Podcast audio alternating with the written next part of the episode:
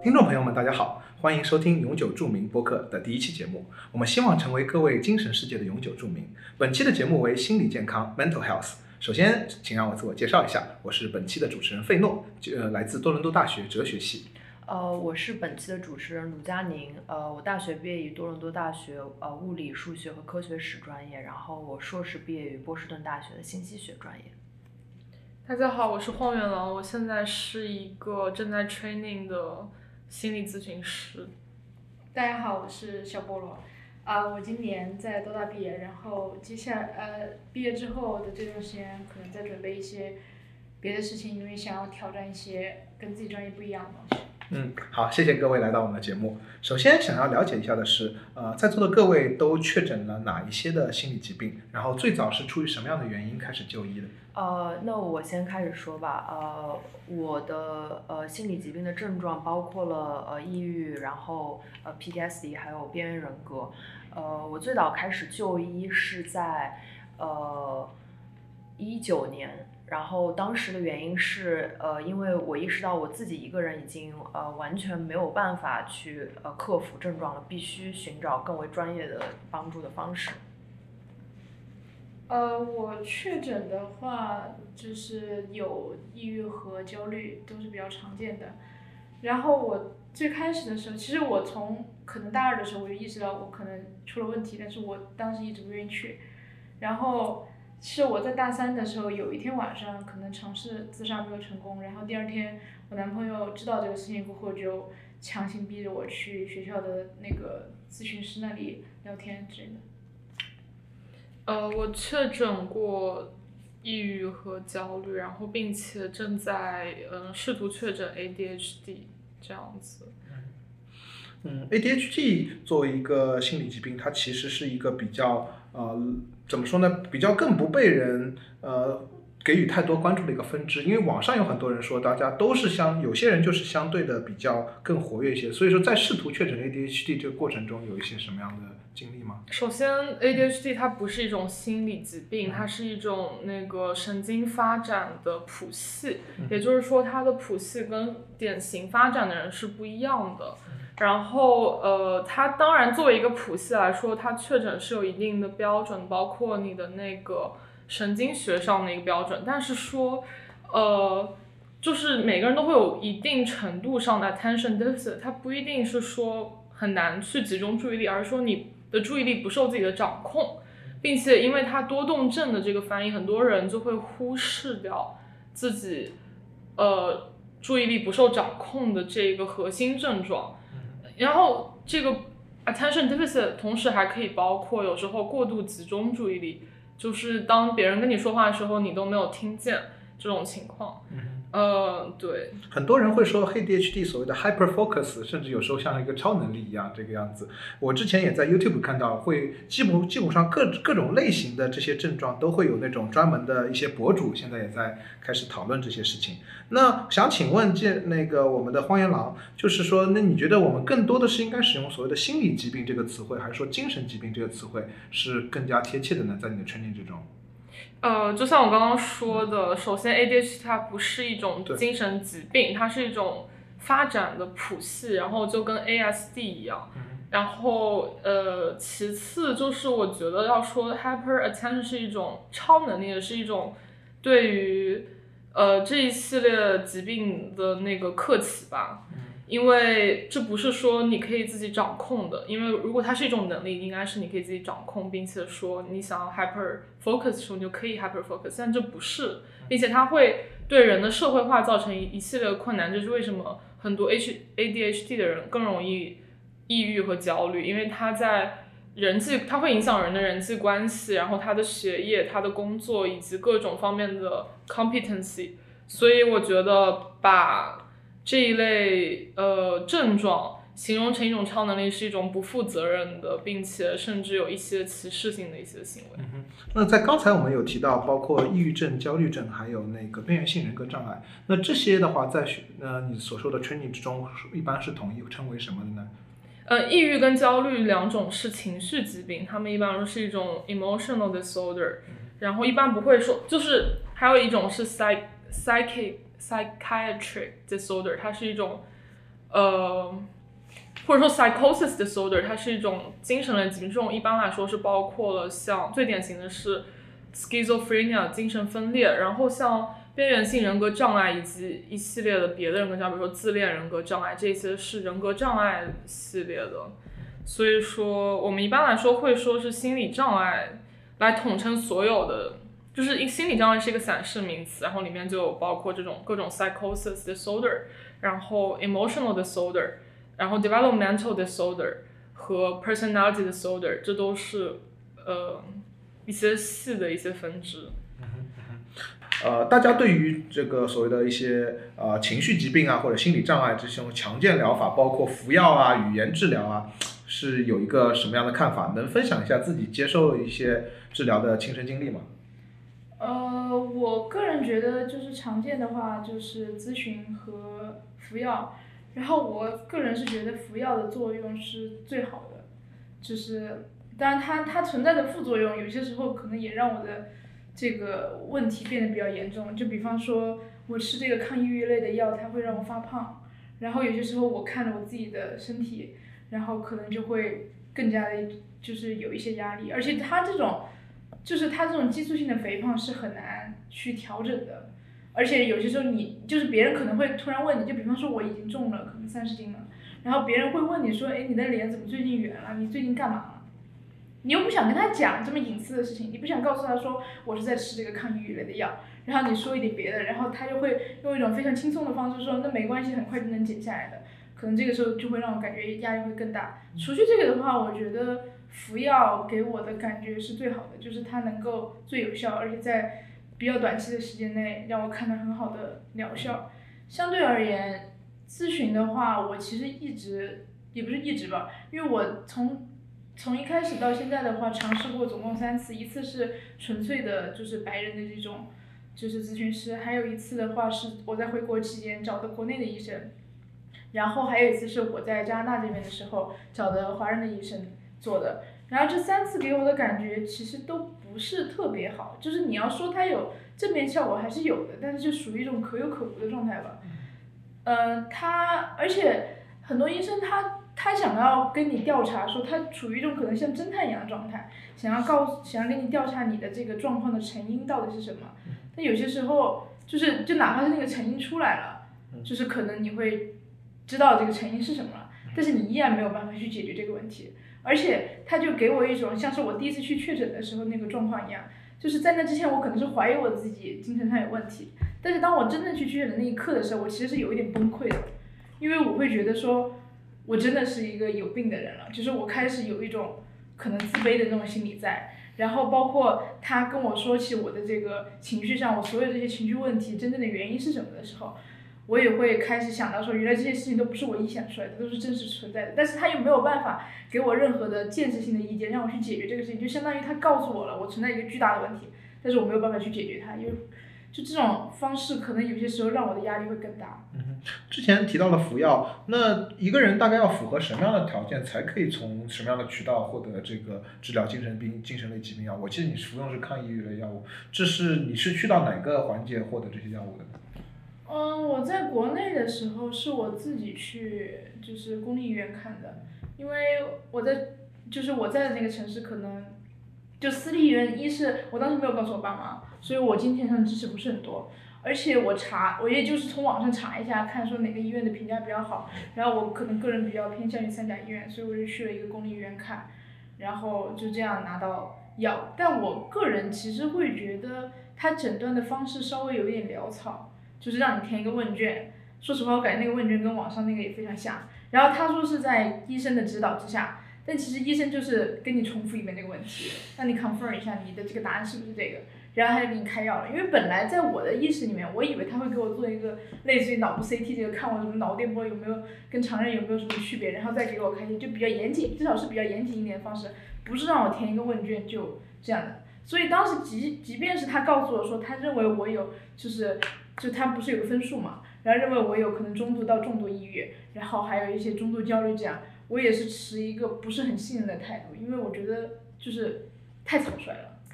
但最终决定服药有下一个决心这个样子吗？因为做完你也说你对这个诊断结果有一些犹豫，然后但是从已经在国内已经从公立医院获得了这个药物，然后决定服药之后，你有感他给你的立刻的感受是什么样的？我想知道。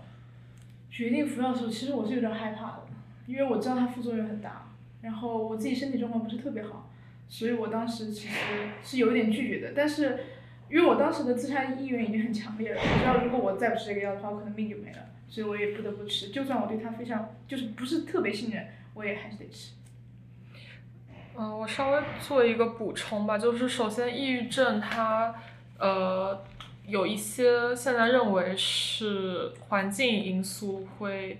呃造成抑郁症的一个诊断。我们说一个诊断，因为呃首先情绪上是一个。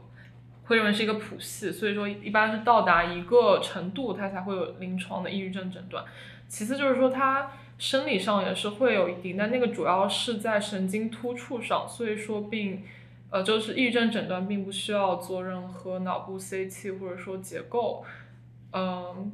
但是其次就是中国的很多抑郁症治疗的方式还是开药，这是不是最合适的？我们放到。到时候去讨论。那嗯，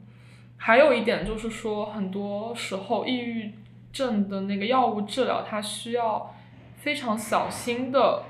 去减药，就是不能擅自停药。就是，但是这很多时候，患者或者说是服药选择服药的时候，你是没有被告知这件事的。这其实是有一个 concern，然后。还有最后一点是，他一般吃药是要三周以后才会有效果，但是很多人刚开始吃他没有看到效果，并且他就是像小菠萝说，很多时候会很怀疑嘛，因为首先有很多甚至说 self internalized stigma to depression，他就觉得我吃了之后就是我是一个精神病人了，然后嗯然后看了吃了一个星期，我心情还没有好，我就擅自停药了，这个加在一起是一个非常危险的一件事情。不管是是否服药的这个决定，还是说是否要停药，都是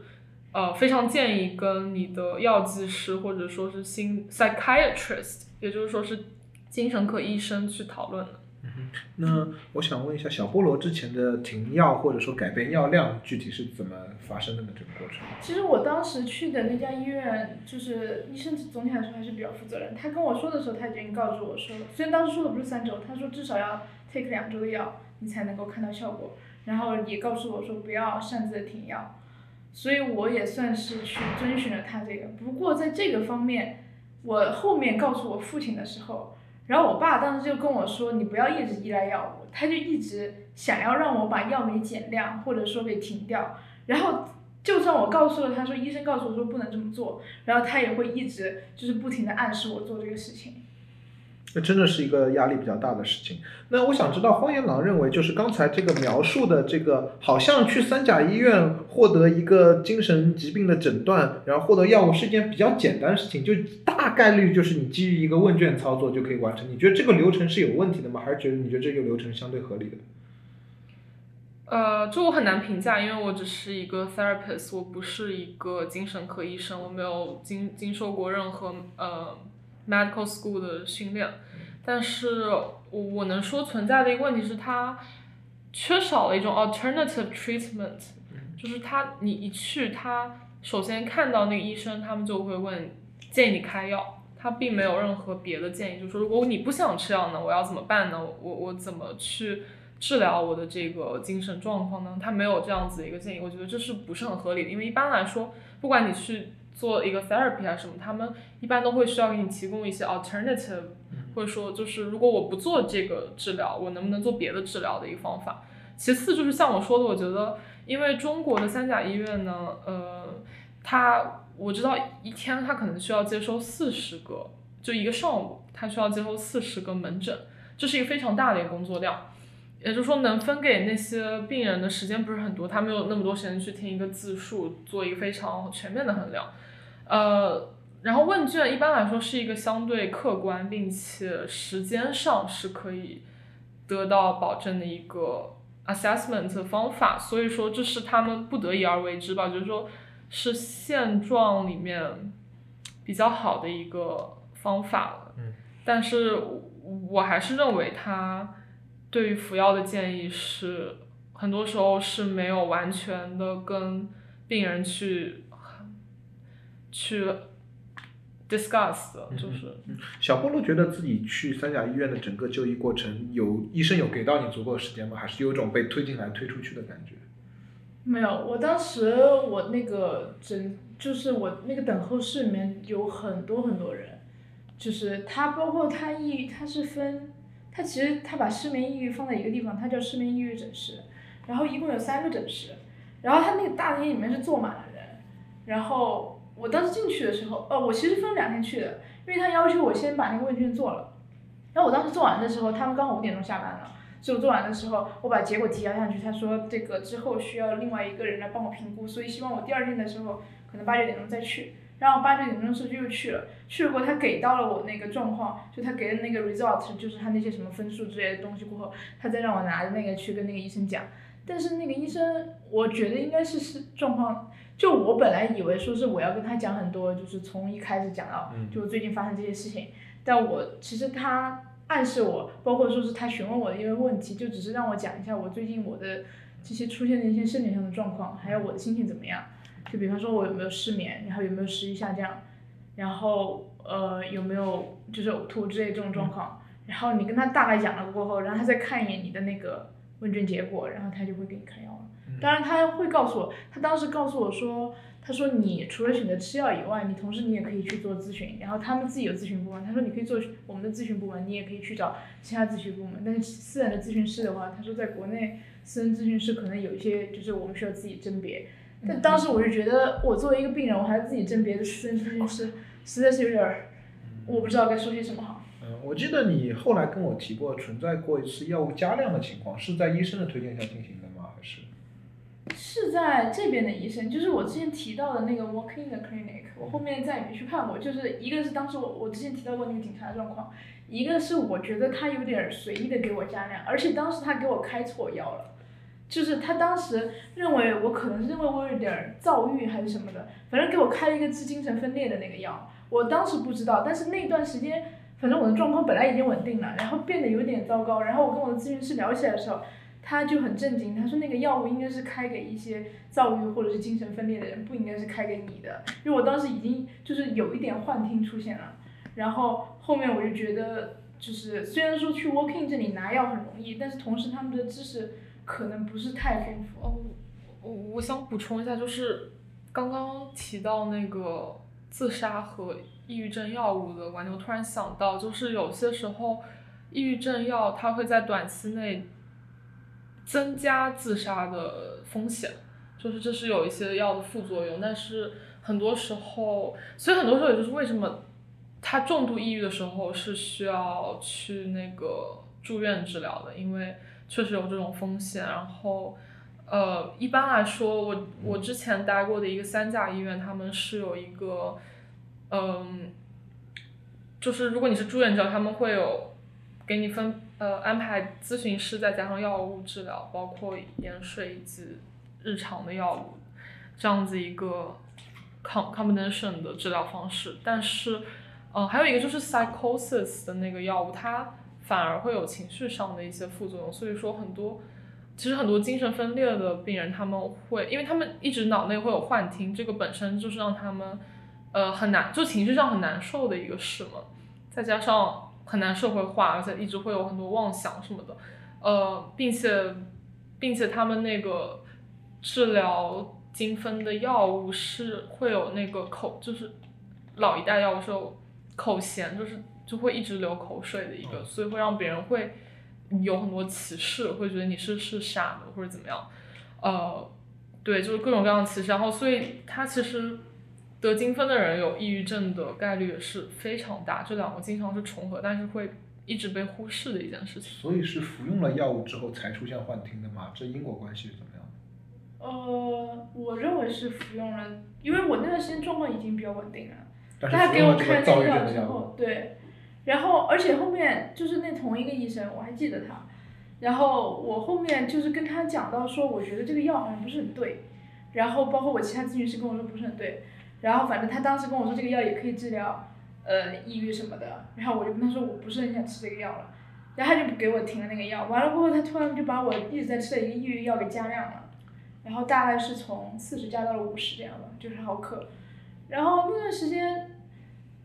嗯，我也不知道，就是反正都是遵照医嘱嘛。但是因为我不是很信任他，虽然我还是加量了，但是就是他告诉我什么时候加量，什么时候减量。我后面就是去转了一个专科医生，就是还是听他的那个关于药物的意见。嗯，那真是一件很不幸的事情。呃，最近在服药期吗？还是已经停止了？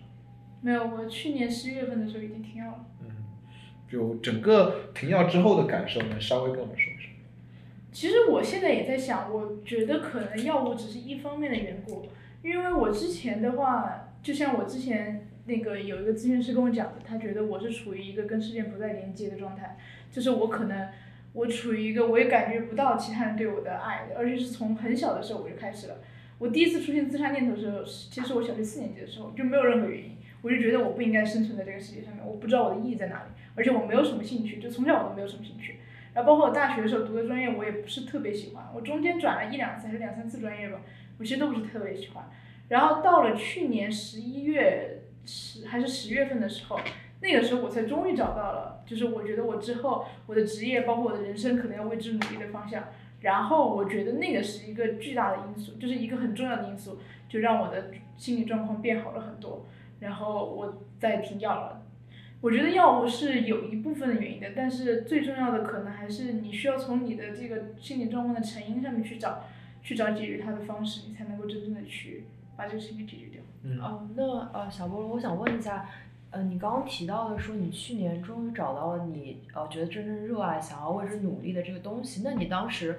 就是促使你去找他的一个动机，是因为你觉得有可能找到他以后会。呃，让你的心理状况好转吗？还是这是个随机的事情？你正好找到了，然后也可以说是随机吧。但主要是，其实当时我的状况，心理状况的确是稍微稳定一点了。因为我很不稳定的时候是，你知道，就是你完全就只想躺着，什么事情也不想做，然后整个人处于一个可能在外人看来很懒惰的一个状态。然后我当时终于就是有一点可能生活上的动力了。然后我一直以来都想去找这个我想要做的事情，然后我就尝试了各种各样的，我去听了各种各样的网课。然后我后面就觉得我可能比较喜欢这个，然后我就真的去做了，然后我就觉得我的确喜欢这个，然后我的情绪就也得到了很大的改善。所以它既是一种随机的，也是一种我一直以来都在寻找的东西。但是之前因为生病的缘故，我没有这个动力去找，然后现在我可能病情稍微控制住一点了之后，然后我有这个动力去找。确实，在很多相应的类似于心理学视频上，经常会有人有人留言表示自己的很多潜力，自己明明知道自己有很多的 potential，有很多潜能，却被自己的这些疾病或者说一些身体状况所限制，就反而进而导致给自己更大的心理压力这个样子。那我们刚刚听完了小菠萝关于自己服药治疗经历的很多经验分享，那我想接下来问一下佳宁，你的整个治疗经历是什么样的呢？哦，好的，就是。呃，我是呃从来没有服过药，然后都是就是进行的是语言疗法，然后呃我我是这样一个情况，就是呃我接受过呃认知行为疗法，然后辩证行为疗法，还有精神分析疗法，呃其实也是三个呃还就是就是挺常见，然后就是大部分呃心理疾病患者在找最适合自己疗法的时候，可能都会。尝试的这样呃这样三种东西，那个辩证行为疗法相对相对小众一点。然后最早接触是哪种疗法？呃，最早开始的是认知行为疗法，呃，也就是呃，等一下可以让荒原狼再补充。然后呃，我我当时自己的经验就是，就是他是会呃用一些呃，就是会让你问自己很多认知性的问题，然后分析自己的处境，然后自己的情绪，呃，给自己的情绪打分，然后。呃，然后用一个，又然后然后自己呃自己去和心理医生一起设计出一些比较策略性的回答，呃，就是一个分析性很强的一种疗法。然后呃后面尝试的那个辩证行为疗法的话，它是呃对我来对我来说是一个非常禅修式的一种疗法，就是说呃会让你用各种各样的方式，比如说。呃，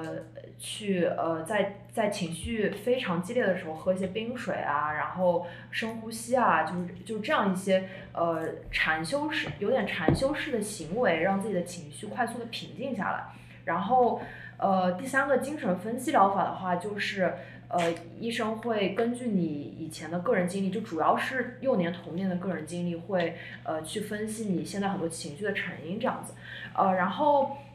对我来说最有用的，呃，很明显是就是第二种辩证行为疗法，也就是让自己的情绪快速平复，是因为呃，在困扰我的那些。呃，症状里面最严重的症状，其实就是我在呃受到呃某些诱因 trigger 的时候，会情绪一下子从可能原本特别平静的一个状态，到一个非常非常激烈、非常高高涨，就会立即大哭和大叫的一个状态。所以说，在那个情况下，为了让我马就是尽快的回到呃那个平静期，那我必须要呃通过一些。呃，可能比如说几分钟之内，就是就能让我回去的方法，让我回去。然后在我的情绪特别激烈的时候，其实，呃，比如说用认知行为疗法那样子分析我的情绪，给情绪打分，这些都是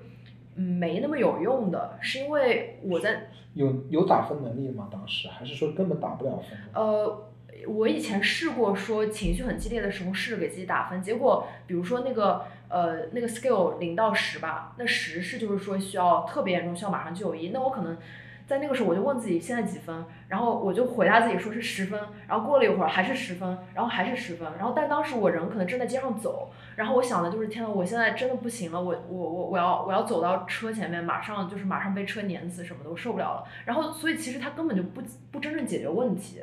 呃，然后我当时我我觉得呃，在我经历里一个。一个点就是说，呃，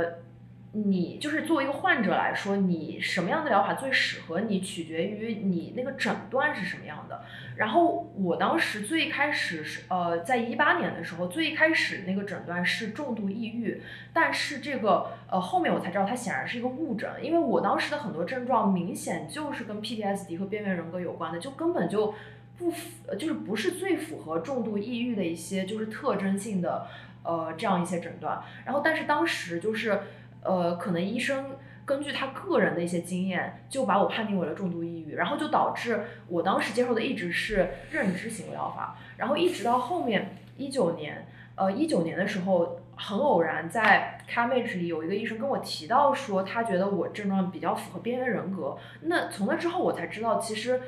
我可能最适合的疗法就是边缘人格所适用的那个辩证行为疗法，然后在后面我就发现，确实辩证行为疗法对我是最有用的。所以我觉得这个去找自己到底呃就是症状最符合哪一种心理疾病，然后以及就是去找那个相关的那个 specific 治疗的那个过程，其实拖得非常长。我觉我现在就感觉，如果我当时早一点。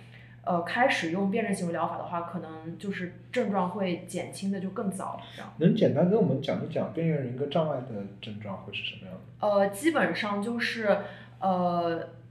呃呃，当然当然，在我的情况里，呃，很多时候它跟就 PTSD 是有有一点混合的，但是基本上是呃，你会呃碰到。就是碰到一个生活中出现的某些事件或者某些物品，如果它唤起了你过去的一些呃创伤回忆的时候，你会根本没有办法控制你的情绪，会马上从比如情绪从一很正常的一下到十这样，然后这个跃升幅度特别大，然后同时会呃受到一些自己想象出来的最坏情况的困扰，就比如说你会担心你的朋友和家人呃。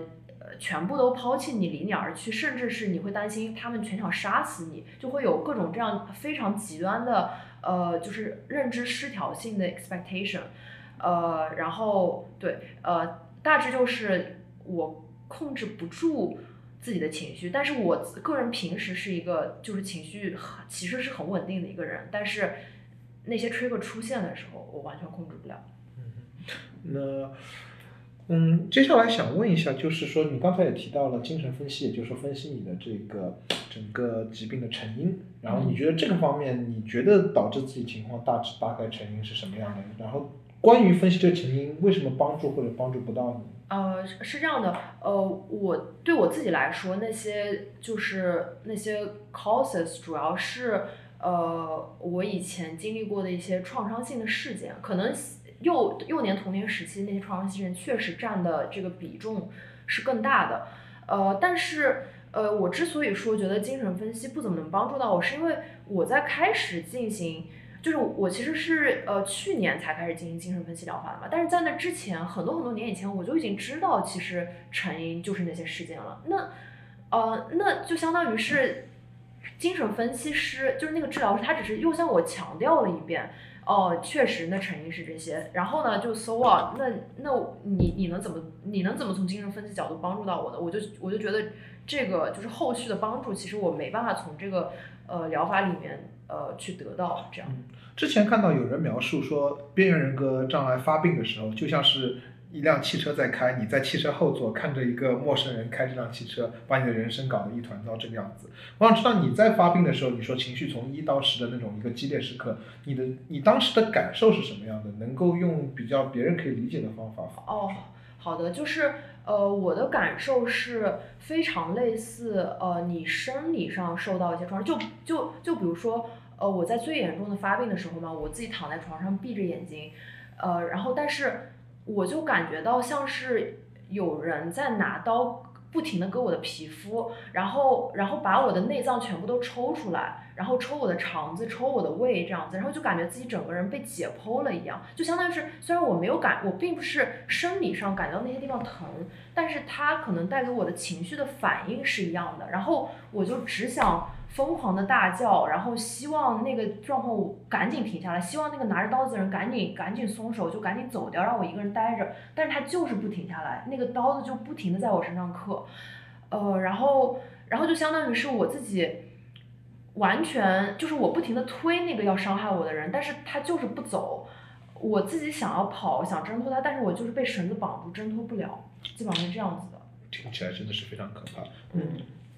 嗯，就关于他刚刚讲的那个，其实我虽然我当时我我我接受的那个咨询，就是我并不知道详细的他的名字是什么，但是听你讲的话，我应该也是接受过辩证疗法。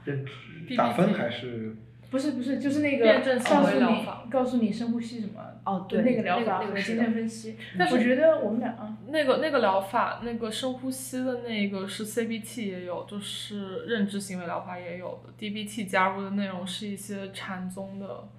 呃，因为它是 DBT 是 Fourth Wave Behavioral Therapy，它是呃结合，因为 CBT 很多是让你去改变自己，因为它是认为你的行为、你的思想。就是 thought pattern 和你的情绪是联系在一起的。比如说，呃，抑郁症的人一般会有很多 self blaming 的一些认知的 pattern。那么他们很多时候会干那件事情，就打个比方，就是说，呃，我这个，呃，比如说，我觉得我很胖，然后他们马上会觉得我永远都不可能变好了。我我我一直都这样，然后他马上会 feel frustrated and helpless，然后所以就就他们行为上就是不会去想要改变，因为他觉得永远都不会变好了，然后最后就 reinforce 了他的那个想法，就是就是这是一个 thought pattern，CBT 做的是打破这个 thought pattern，然后让你嗯行为上改变，然后能够 functioning，但是呃 DBT 就是说有一部分人他们。的情绪就是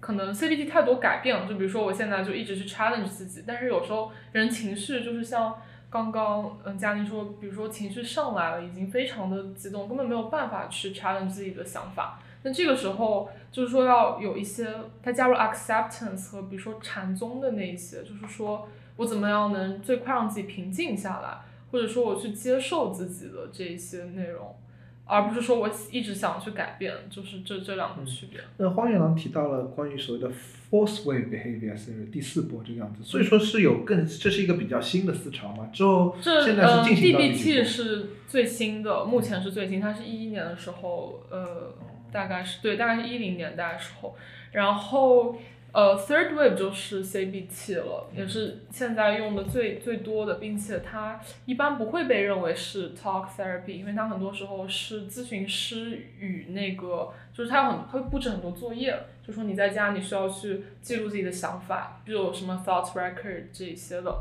内容，呃，就跟传统的 talk therapy 就是说你很多内容是你在那个咨询师的房间里面，或者说你面对面的这一个小时四十五分钟内完成的。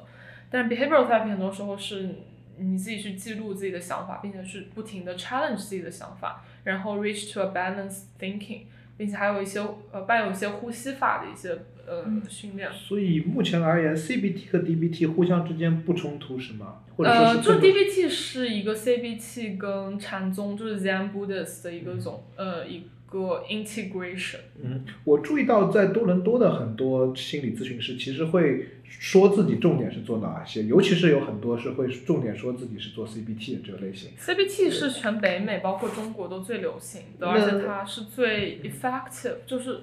当然这 effective 它的那个衡量标准可以再再讲，但是因为它是 evidence based therapy，那除了专专精于 CBT 的治疗师、咨询师以外，那在北美这个环境下，还有其他哪些专精呢？还是说几乎每个每一位咨询师都会懂一些 CBT？呃，是这样子，一般来说最现就是 postmodern 的，呃，对于咨询师的训练是你对每个流派有基本了解。那么流派一般来说，从最早的精神分析，呃，就是 psychoanalysis 或者 psychodynamic，就像刚刚佳宁说到，他很多时候会去呃通过挖掘你童年经历来，就是去发掘你的 unconscious，然后他们认为的 therapeutic effect，就是说这个疗效产生的时候，是当你的那些在潜意识的东西，你去意识到这些东西。然后去意识到你的潜意识的时候，就是它有疗效的时候。然后通常为什么精分它可以看三年或者说是好久，它是一个非常长期的疗效。然后 CBT 以及 DBT 这是属于 behavioral therapy，它是行为疗法的，它是对于很多比如说旷野恐惧症，然后社交恐惧症，还有失眠，呃，还有像刚刚提到的边缘人格障碍是 DBT 非常有效的。然后呃，这整个行为疗法对我上述的一些疾病，还有焦虑和抑郁是都是挺有效的。人本疗法也是非常多的，人本和存在主义，就是说人本是 client-centered therapy，它是认为来访会有自己的能力去有一个成长，而咨询师要做的只是给他们提供那个成长的环境。嗯，然后现在的还有一些 postmodern therapy，就比如说女权主义疗法，就是那个是呃权力结构的分析，还有一些是呃比如说 family therapy，还有 couple therapy，这是很多人很多很多人会去想要追寻的吧。然后 marriage therapy 这一些系列的，还有是。呃，多伦多本地的有一个是 EFT，是 Emotion Focus Therapy，它的一个最基本的就是说，人有时候和自己的情绪会脱离，就是像刚刚，嗯，小菠萝提到的，说有一些 numbness 嘛，就是说感知不到别人对自己的爱，或者说感知不到自己的情绪，然后就是还有一些非常典型的，就是说他一个人在描述自己很悲伤的经历时候，他会大笑，或者说他会以一种很不屑的态度去描述，然后。呃，就是他实际上是和自己的情绪和感知是脱离的，他的认知，他明明讲的是一件难过事，他表现出来是另另外一个样子。然后 EFT 的咨询师，他们一般会做的就是说让他和自己的情绪再重新 reconnect。当然，嗯，后现代有很多很多很多新的一些疗法，所以说每个人要去。找到自己合适的，以及说，呃，他就肯定会需要一些基本的常识才去找到更合适自己的。哦，那荒原狼，我想问一下啊，是不是就在刚刚刚你呃列举的这么多疗法里面，是不是那些越 theory based 疗法就越适合患者进行自学？这个自学，就其实呢，就因为 CBT 它是一个非常 theory based 并且 evidence based，它是甚至可以 standardize 的。一个疗法嘛，所以很多时候他们最多被用来做实验，然后也被证明疗效，也是最方便的，因为他们很容易进行，比如说一个 comparison。但是这个实际上还是说你的 self help 还是就是我记得有些实验就是这做出来还是不如去找一个 CBT 的呃。一个 professional，你去跟他一起，因为他是一个 co-helper，或者说，我觉得他有时候是能站在一个旁观者的角度去帮你指出一些。这里有个小问题啊，就是我之前在我互联网上看到有一个疗法是让患者在不断的眼动的状况下描述自己过去的创伤经历。据说这么重复之后，这是算是哪一种疗法呢？还是只是一个偏门的技巧？这听上去像是精分经常会用的，因为这个精神分析他们有好有好多流派，比如说弗洛伊德的，就是 Freud Post Freudian，然后还有那个。呃，物体关系的，然后还有就是这是应该是 Eric Erikson 吧，然后还有那个荣格的理理论，然后还有以及阿德勒理论，他们实际上荣格、阿德勒的理论跟弗洛伊德是有分歧，但是他们呃还是会承认一个 unconscious 状态，但他们每个人用技巧很不一样。现在呃有一些还在用的是。应该是有 dream analysis 和 free association，但这个都只是 technique 的一部分，而不构成一整个疗效。也就是说，呃，这个疗法里面可以有这一些技巧，但是说你光是使用这个技巧是不能构成一个 therapeutic effect。那如果说，比方说北美地区的多数心理咨询师使用的都是 CBT 技术技巧，那岂不是不是意味着 CBT 是适用于绝大多数的所谓的情绪疾病和心理障碍的？呃，是。这样子的一个事情，不是说是多数人使用，而是说它是最流行的一个。为什么呢？就是像我刚刚提到的，它是一个最容易做实验的，然后因此也就是说最，呃，最容易做实验很多实验去研究 CBT，所以它就最流行。然后流行之后，很多人就去学，学了之后就呃会使用它。但是说。它就像我讲，它是有很多缺陷的，因为它很多时候是让那个患者本身去改变。这个时候，如果对于一些人，像是有情绪疾病，比如说焦虑、抑郁，它确实是有特定的 thought pattern，就像刚刚形容那样子。但是，嗯，但是有一些人，比如说像他正在经历 grief，或者说是更加深层的 existential crisis，像刚刚你提到，就说觉得我存在没有意义，那这个时候。你用 CBT，你就会说啊，为什么你觉得你的存在没有意义？就是这样 challenge 似乎是非常浅层并且没有用的。然后还有一些时候，就说你的亲人去世了，你在经历这个 grief 的期间，然后你就说啊，那你为什么要 grief？这这肯定也是非常的 inhumane、ridiculous。当然 CBT 也不会去用这样子。对。呃，那我想问一下你，呃，从一个 therapist 角度来讲的话，在 therapist 在学习和成长的过程中都是。呃，依据哪些指标来选择自己就是自己的 focus 呢？来选择那个 stream，或者说是大家还是会觉得就是 ideally 你肯定是要去比较完善的去学习，呃，尽可能广泛的一一整套这个这个这个 combination。会不会存在市场倾向性？比如说哪个更赚钱？这个实际上实际上选择不同的 therapist，他们肯定就是会选一个想要的 focus，但是他肯定不会说，特别是 postmortem，他肯定不会只。只知道一个，然后很多时候你学理论的时候是基本上都得要学，但是你去实践的时候，嗯，跟你找的督导有关系，跟你实践的时长有关系，然后和你自己的喜好更有关系。而而且市场上的话，因为你只要是 license therapist，呃，来访来找你都是一样的，就是他们，你有那个执照之后，他们来找你，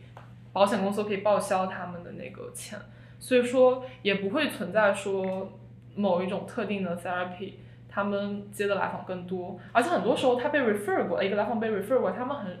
很多时候是不知道说啊，我就是想要去看一个 CBT therapist。那是不是可以说，对于那些呃自己完全不确定到底哪一种疗法最适合自己的患者，他们还是应该去找那些呃就是教育背景尽可能宽广，然后呃 practice 尽可能多疗法的那些 therapist 呢？我觉得很难给出一个呃很宽泛的建议，但是怎么说呢？因为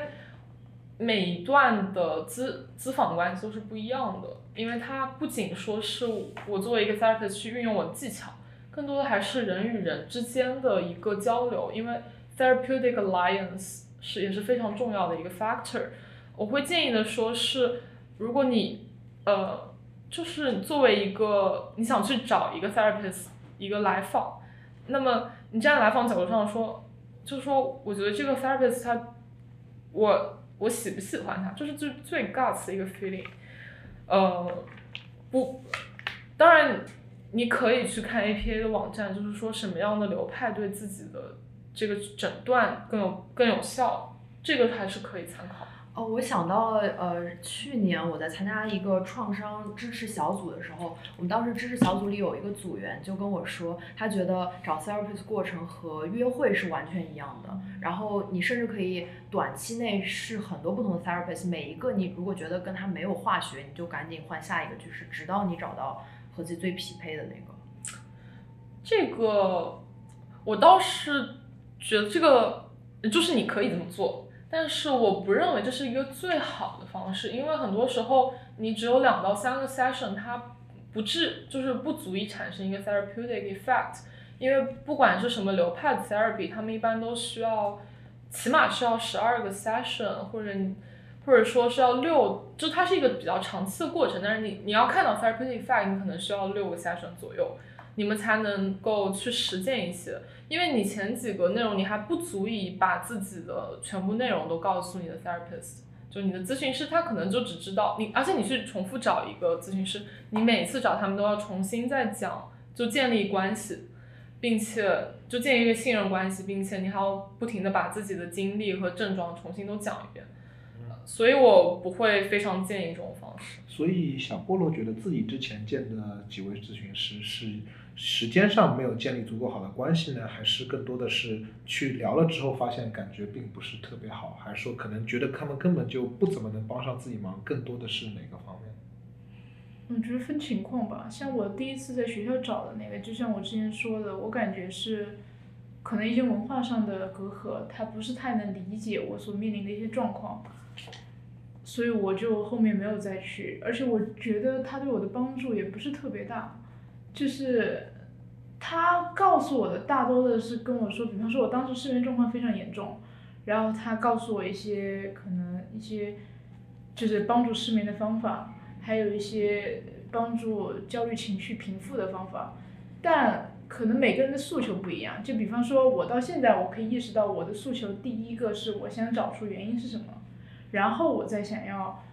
就是具体的方式，就可能对于我来说，我不知道原因，我哪怕把它治好了，而且在我的观念里面，我认为心理疾病是一个会一直存在的事情，只是在于说它会不会发病，只是在我的个人观念里面，我是这么想的，所以我希望找出一个它真正的成因来，然后我觉得这样对症下药才是有用的，像他们说的那种。行为上的一些方式，可能对于我来说不是太有效，因为我认为对于我来说，我不知道原因，我哪怕把它治好了，我也是一个很懵的状态。嗯。所以现在你对于成因的猜测是什么样的？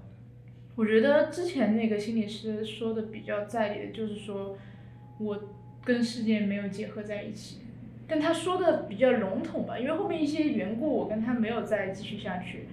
就是。包括我跟整个社会的这种情感上的一些链接，就是包括我认为我父母对待我的方式，不是因为我是我自己，是因为我是他们的女儿，只要有这个身份，不管是谁都可以。然后再包括我感知一些情绪的方式，就是我很多时候，就比方说我妈妈生病了，我其实心里面没有任何的波动，但是我知道在社会的层，就是在一些道德观念上面，你需要去表现出来你的一种伤心难过的状况。所以，我有些时候在想，可能我自己并没有任何的情绪感知能力，我是一种相当于一种习得的状况。这个开头很像，呃，那本小说，是吗？对，没事，这是一个题外话。就是我，我觉得你这个情况非感觉听上去非常适合一个人本治疗，因为人本治疗就是说，父母给你的爱是 condition love，它是有条件的爱，然后他们会，呃，这是一个，就是他们的模式，就是说。他们对你有 expectation，比如说你要怎么怎么样我才对你好，或者说你要成绩好我才会爱你，就是经常我会听到一种说话方式。但是，呃，也就是说这种情况下，这个人他的理想中的自己和实际上他感觉到自己是不 congruent，他是是分开的两个状态。那么也就是说，通过一个人本咨询师，他给你提供呃 unconditional positive regard，他给你提供这一些非常真诚的反馈，你可能会就是变成一个 congruent 状态，也就是说，我理想中自己和我眼中自己是一个，我不知道 congruent 就一个 congruent 的一个状态。所所以。然后。我就有只是一个好奇，就是说，因为他已经分析出了一个相应的成因，所以说目前为止有有像那个荒野狼说的，有对这些成因做一些这种处理吗？还是说暂时还没有到处理这一步？对，这就是我就是困惑的地方，就是相对来说找到成因，他对我就是我会感到一点 relief，但是同时来说，我感觉到更大的压力就是，他并没有告诉我怎么去解决它，就是他告诉我我存在问题，但是他没有告诉我怎么去解决它，并且之前的那些就是很浅层次的那些表面性的那些那些那些那些疗法。就是当我知道这个原因过后，我也开始怀疑那些疗法，因为我知道它并不是针对真正深层次的东西，我就想去找这个深层次的这个方法怎么去解决，但是目前来说我还不知道怎么去解决。我觉得有一般来说，心理咨询对待这样子的情况，它有两方，一个是去找解决方案，就是最最先就是去找一个呃，我去就情绪，还有一个就是 sit with it，就是去接受。这个情况就有时候我们并没有并没有一个解决方案，就是人生就是这样子，很多时候我们能力是有限，就是我们是一个有限的个体，我们被无缘无故的扔到这个世界上，然后是一直寻找自己存在的意义，就是这就是我们生活的现状，有时候就是你需要去呃接受这个现状。对我其中一个我其中一个咨询师有这么跟我讲，但是我当时就跟他说。其实这种状况就属于是你自己知道这么去做是合理的，但是很难去这么做，因为在我这边看来的话，我其实更像是一个，就可能我不被，就真正的我不被大众，不被，就是社会层面上的所有东西所接受，我没有办法跟他表现出来，他让我接受这个我，那我岂不是要面对更大的状况？对，所以说这个就是说，一般是心理咨询要做的，它就是让你去更加发现为什么你会这么觉得，并且说。就是比如说假想后果，whatever，就不同的流派可能有不同的方法，但是就是心理咨询要做，就是说让你认识到你真正的你到底能不能被接受，去 test it，然后有这个勇气说，嗯，要么我去表达自己，要么就我就接受这个状态，我是一直不会被接受，但是我也会 live with it，就是我觉得一般来说 ideally，但很多时候咨询师他们也不是说每个咨询师都能有这样子的。哦，我刚想到的是，既然呃小菠萝表示自己的症状可能从年纪很小的时候就开始有，那我听起来会不会呃这个你的这个情况是比较呃神经化学式的？那在这个假设下，假如说未来的一些就是。呃，基于神经化学的疗法，比如说那个 deep brain stimulation 之类的这样一些电极刺激的疗法，如果可以改变你大脑某些特定区域的神经状态，呃，从而让你，从而给你 instill 某种。belief，比如说你本来的 belief 是你相信你跟世界没有任何联系，但经过那个特定的神经刺激以后，变这个 belief 变成了你相信你和世界一定有某些联系，从而让你得到好转。这个我想我想问一下你们两位，呃，一个是就是从操作层层面，这个呃就是在近未来这个呃这样子的疗就是这样疗法有没有可能做到有疗效？然后以及假如它有疗效的话，呃，小波你会愿意接受这样的治疗吗？那我先说吧，我觉得就是神经脑，它它有一个非常 basic assumption，就是说是一个 physicalist assumption，也就是说我 merely 我就仅仅去治疗你的身体，或者说你的神经化学，就可以让你的情绪、你的那个 phenomenology，或者说你的想法得到一个改变。但是这个到底是不是可行的？我觉得，嗯，我不能评价，就是我还没有。就或者现阶段的科学不一定能有这个评价，但是，呃，我能说的是，现在有一些针对抑郁症的，包括药物治疗，很多都是神经化学上的，并且还有一些是躯体上的，因为很多人有焦虑的时候，他会躯体化，他的情绪都是会躯体化出来的。然后你当你的情绪治疗好，你的躯体反应也就好。我觉得。这可能是一个每个人选择不一样的问题，因为其实虽然我之前提到说我认为药物治疗有效，但其实我个人从某种程度上不是特别喜欢药物治疗，就是我觉得药物治疗是在压制我的一些真实的状态，就我不知道这么讲能不能理解，就是比方说你刚刚提到的神经疗法是靠外部因素来改变我的一个想法，那我就会想说，那我改变之后的我还是不是本来我想做的那个人？就可能变成一个大家就是在所有的人眼里面你变得更好了，但我可能会觉得就是很沮丧，因为就是我跟全世界就可能说的比较中二点，就是有点像我跟全世界妥协了，但是我没有办法保护好我自己本来的样子，就可能这是存在一个，就是我到底是要接纳我自己，让我自己本来的样子在大家面前就是展现出来，还是说我自己这个状况是不正确的，是需要去改正的？我不知道这到底是一种错误，还是一种就是就是一种不太常见的状态。哎，那如果照这样说的话，是不是是不是也可以说，其实所有的呃精神问题患者在没有接受任何治疗前的那个状态，都是他最本质的一个状态？这个问题有点难回答。我觉得首先就是这个就是要先问人有没有一个本质，你是相信人实际上是有一个 essence，它有一个 soul，还是说就是它是一个被 condition 出来的，就是不同时刻的人是不一样的。然后如果还有一个就是说，就是怎么去 live with it 问题，就是说你怎么接受我的这些心理状态和这些疑问，包括比如说 suicidal ideation，就说我想死这个情况。它就是我的一部分，它是我的一部分，它不一定会是永远是我的一部分。它现在起码，它现在是我的一部分。哎，那我想问一下，在就是当代的整个心理学范式里面，是不是其实大家更倾倾向于接受的是觉得这是个就人是个 discrete 的一种西，就是没有那个 essence，而只有这个时刻这样。我觉得，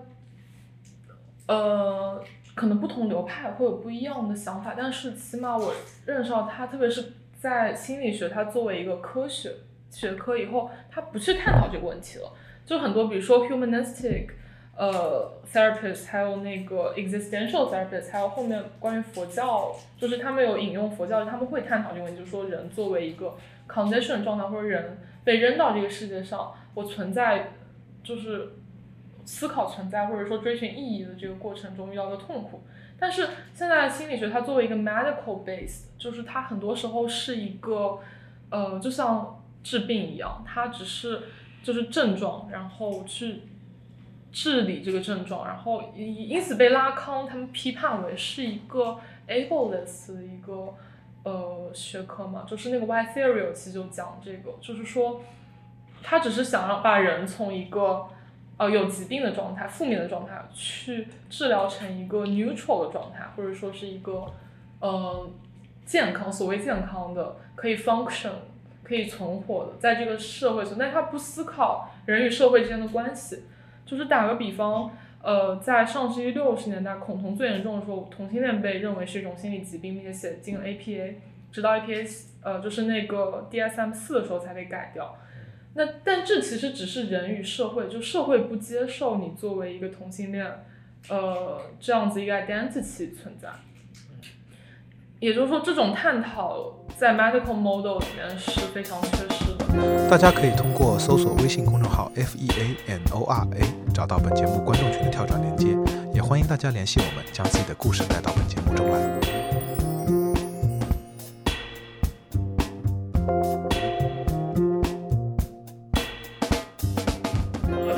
想跟荒原狼讨论一个所谓的过度诊断，也叫做 overdiagnose 这个问题。然后刚才我们一直在提到 DSM DSM 这本手册嘛，就是说精神疾病诊断与统计手册中，它在五十年代刚刚发布的时候是一个相当薄的小册子，里面只有几种特定的精精神疾病。现在呢，却是足足有八百八十六页，里面有三百七十四种不同的精神疾病。然后呢，有人说，就是任何一个人如果真的读完这八百八十六页的册子，然后至少可以诊断自己有里面十种以上的精神疾病这个问题。然后那个，所以说这里会不会存在一个，像我可以分开聊，北美社会存不存在一个过度诊断问题，然后中国社会存不存在一个过度诊断问题？想听一听黄羊狼见解。我想说的就是，首先他这个册子里面他说的这些疾病，他不是只是为了列出疾病，它是为了去帮助人，并且他也就是很多呃心理医生，他们那个 psychologist 或者说 APA，他们内部也认为。就是说，这些疾病到底是社会对人的规范，还是说它是真实存在的一种呃疾病，并且他们对于那个诊断都是会有一定标准的，就是说它要达到一个什么样的标准，而不是说，嗯，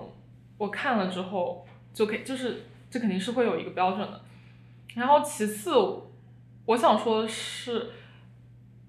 不管是在哪个社会，它一般来说都是有一个 underdiagnose，而不是过度诊断。因为首先，这个社会对人的 stigma，就是心理疾病的那些 stigma 都非常的 prevailing，就是还是很多人都害怕去确诊，或者说害怕去诉诉诸诉诸自己的情绪问题，或者就害怕，比如说，对，然后在中国这种情况，呃，我可以说是更加严重。因为首先医疗资源上面就是不充足的，因为三甲医生、三甲医院医生，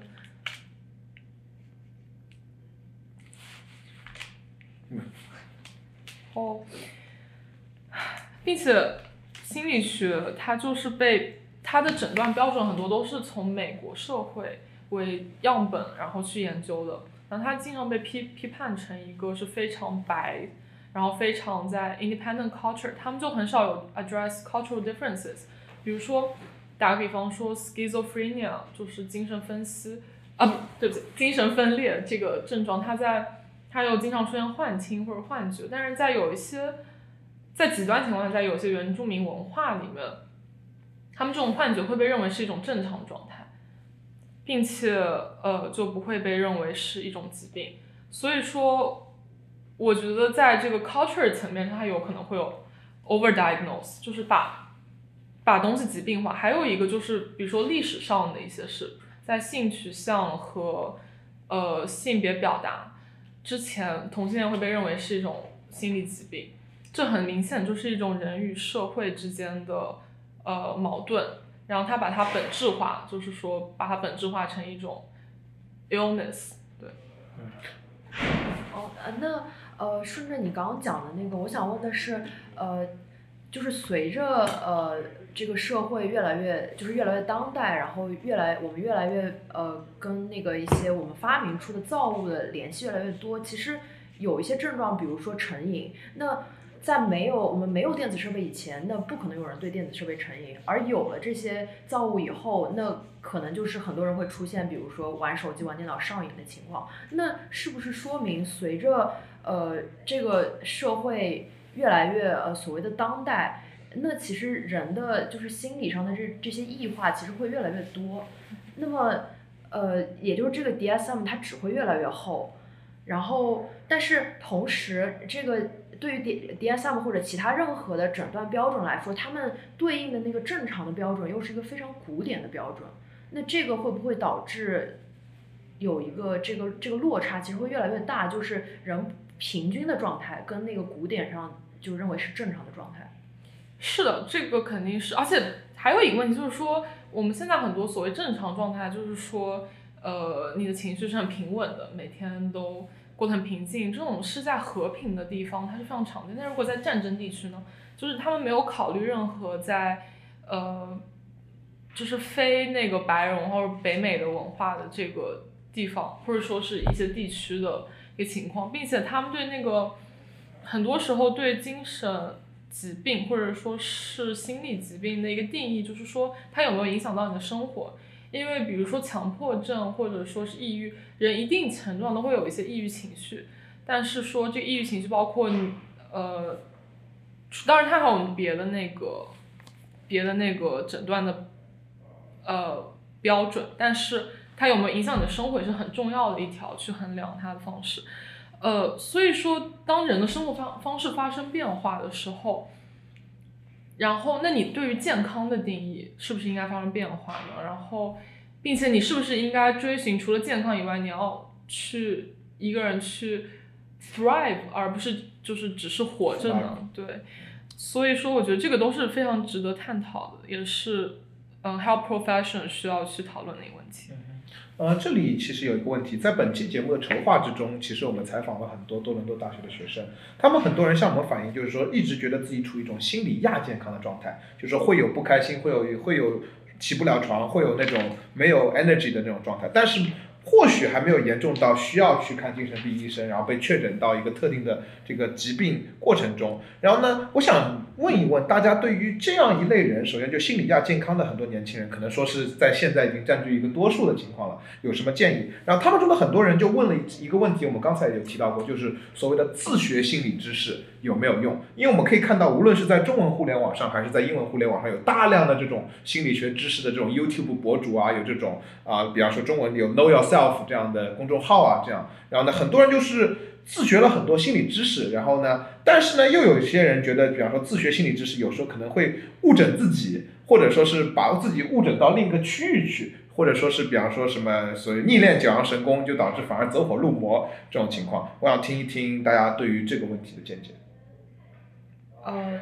在我个人的经历里的话，我觉得。呃，自学一些心理学理论肯定是对我来说，呃，是利大于弊的。就是，呃，我觉得对于就是一个呃 average 觉得自己心理有点亚健康这样一个 average 年轻人的话，那我的建议其实还是就一个就是确实就是自学心理学知识，但是最好不要就是从一些呃就是社交网络这样的地方自学一些没有经过审核的一些呃。别人说出来的一些二手观点这样子，因为这些就是可能会导致你就进入所谓的歧途，而是说要找一些比较专业的呃材料，然后或者找一些专业的呃就是 professional people，然后去了解这些信息。然后第二个，我觉得。就是如果你觉得自己心里有点亚健康的话，我觉得去呃 reach out 寻求帮助。然后我我我指的这个帮助不一定是就是 professional help，但是就是你像你的朋友啊，像你周围的人去 reach out 去讨论这些东西，我觉得这个过程非常重要，因为这个过程里你会知道更多的信息，然后你会知道其他那些同样亚健康的人他们是怎么处理的。虽然这些处理方式可能对他们来说是很就 personalized，但是在这个情况里，我觉得。呃，信息越多肯定是好过信息越少的这样子。对，哦，那那就是我想补充的还有一个就是说是心理健康的常识，这个实际上是没有学校去教你这个事情，但是我认为它是呃比较重要，就是你要了解人的情绪是怎么运作的，就这个时候很多时候你就是能。不去 act secondary on your emotion，比如说当你的情绪你已经很焦虑，然后你在焦虑，我为什么要焦虑？我不应该焦虑。这个时候，而不是去 validating 自己的焦虑情绪，说比如说在这个学校里面，每个人都很焦虑，所以我焦虑是很正常的。就是就是有你就是有一些比较基本的心理健康常识是非常重要的。原然后第二个就是说。我觉得有一些时候，你确实像刚刚在提到，非常需要去寻求帮助，因为很多时候在大学里面有六分之一的本科生都是，就北美大学里面都是有焦虑症的，而且而且就是一个 under diagnosis 的状况，并且再加上呃整个学业 academia 他们给你制造的这些压力，然后那个帮助不一定非得说你去找一个 therapist，你有可能去比如说一些 peer group，然后就是。第三个就是，我觉得每个人都需要做一些 self care，这不只是说像那个非常浅层什么啊，呃，香薰啊，然后睡好觉之类的，很多时候是一种对你自己的了解，然后以及对自己的一种共情。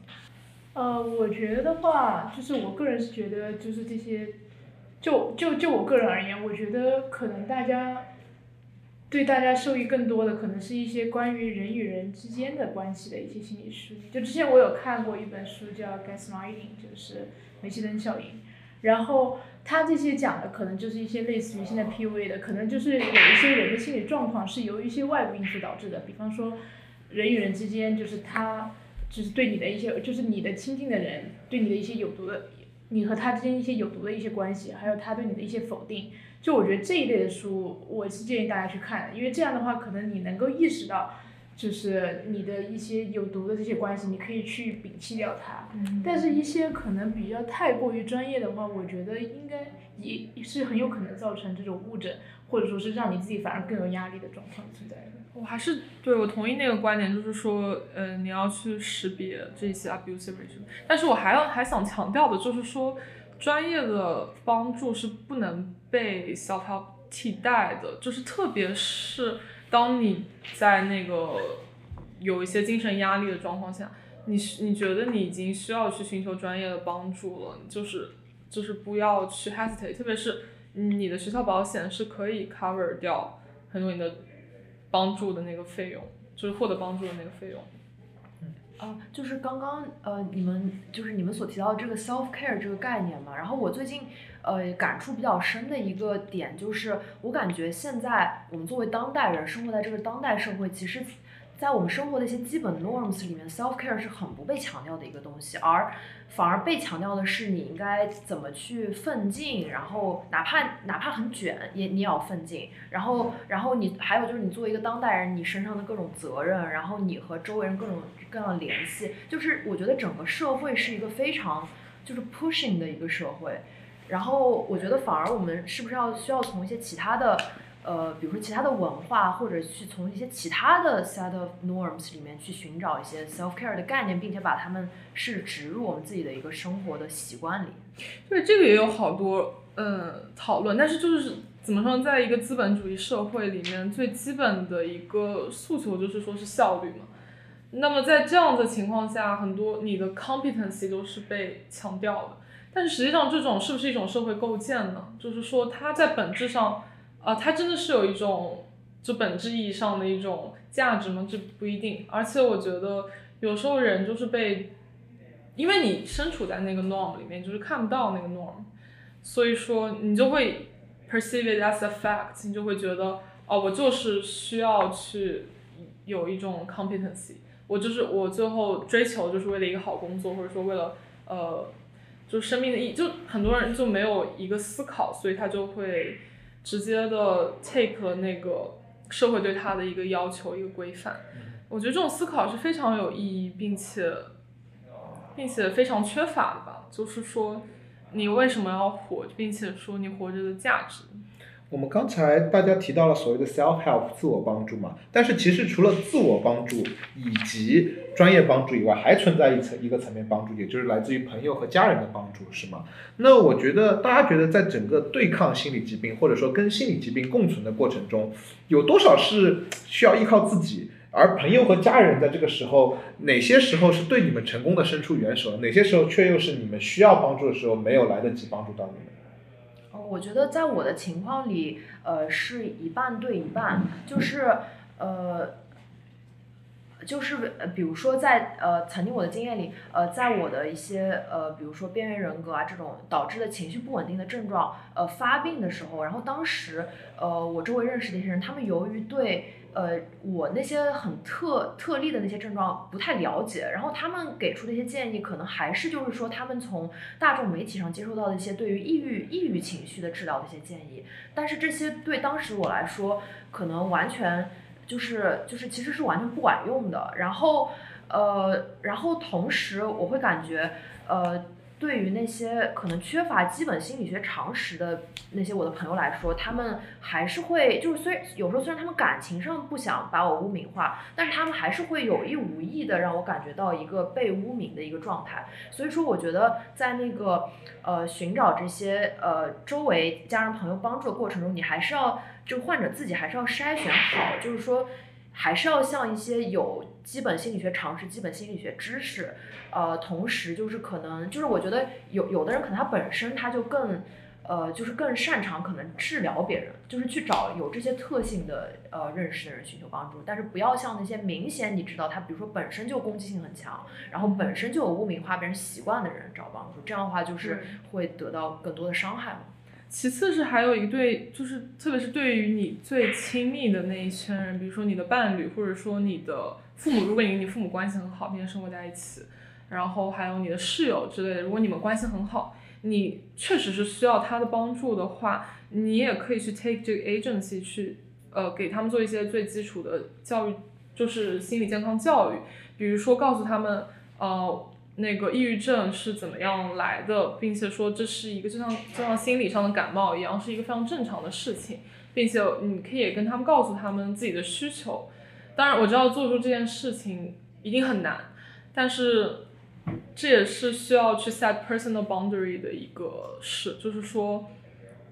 我正在经历一些非常困难的时候，我希望从你这里得到一些精神上的支持，包括并且不限于，啊，比如说这样，然后还有一些就是说你不要说的话，就是比如说，呃，抑郁症病人，嗯，我我不想要听到你说啊，抑郁就是矫情出来的，或者这样，就你可以给他们提出一些这样子的要求，是对于那些关系特别亲的人。我的话是我是分的，就是我跟我父母关系其实还不错，但是我其实并不是很想跟他们讲这个状况。当时是因为迫不得已的情况，具体是什么我有点忘了，反正就是一种在在我不得不跟他们讲的时候，我才跟我爸爸讲，而且我当时只跟只跟我爸爸讲，我没有跟我妈妈讲。就是关于我妈妈的话，之前就是那个我跟咨询师聊到我以前就是我小时候的事情的时候。那个咨询师就说，感觉我妈妈和我外婆可能都存在一种控制欲有点强，而且就是有点焦虑，就是有一点焦虑在的这种状况。然后，所以我也不是太想跟我妈妈讲，而且我妈妈对于这种心理上的问题是处于一个不太，就是不太能够正面看待她的问题。她以前反正就经常说什么，就我有时候心情不好的时候，她就会用那种。就是可能是调笑式的话来讲，然后我也不是太跟他太愿意跟他讲，但我后面发现，其实我觉得跟我父母讲这个事情并没有带给我太大的正面的效果，因为跟他们讲了过后，然后我就回来了，回来了之后，他们问你状况怎么样，正常你还是会告诉他，不管状况怎么样，你都会告诉他状况更更好了，但是在你说这个话的时候，你知道你自己状况不好，其实你自己会感觉更不开心。然后包括我之前有一个老师，就是是我姑妈那边带过来一个老师，他是属于那种很 positive 的人，就是他是他在那个美国那边已经住了很长一段时间了，所以他不停的告诉我，就是你要，就是你要坚定自己的本心，然后你要找到什么生命中的这些什么光光亮的地方，然后你才能够去打击这个抑郁情绪。成功洗了。啊对，然后他就说什么你。不要一直依赖药物，包括我爸也被他影响很多。本来我爸爸之前已经被我教育的，就是说这个吃药很重要。然后他结果在这个老师的影响之下，他也开始跟我说，就是少吃药，不要一直依赖药，然后尽量要从自己的精神方面去出发。就后面我会感到，我就不想跟他们再聊这些事儿。我觉得就是对，作为一个患者，当然就是去筛选，就不要跟这些。对，就是他首先对那个心理健康状态，就人的心理怎么 work，他根本就没有一个基本的了解，然后他就会一直就是有一点像 mansplain 吧，我觉得像一直要教育你应该怎么样，而不试图去理解你为什么会产生这样的情绪。就跟这样子的人，如果你尝试了并且不 work out，你就就是尽量少跟他们谈这类似的话题。哎，这是我能做的一些建议。然后其次就是说，呃，更多时候是需要别人对自己经历的一个理解吧，也不是说。非得要他来共情自己，就是很多时候他们更 privileged，他可能对你的为什么会有这样子的事情，或或者说你为什么有这样的经历，他如果还要产生一个质疑，就是就是这是你自己的经历啊，就没有人可以去取代这个经历，或者说是去抹除这个经历，但是他要来质疑你，就是明显是一一个二次伤害，就就要远离，就对。嗯，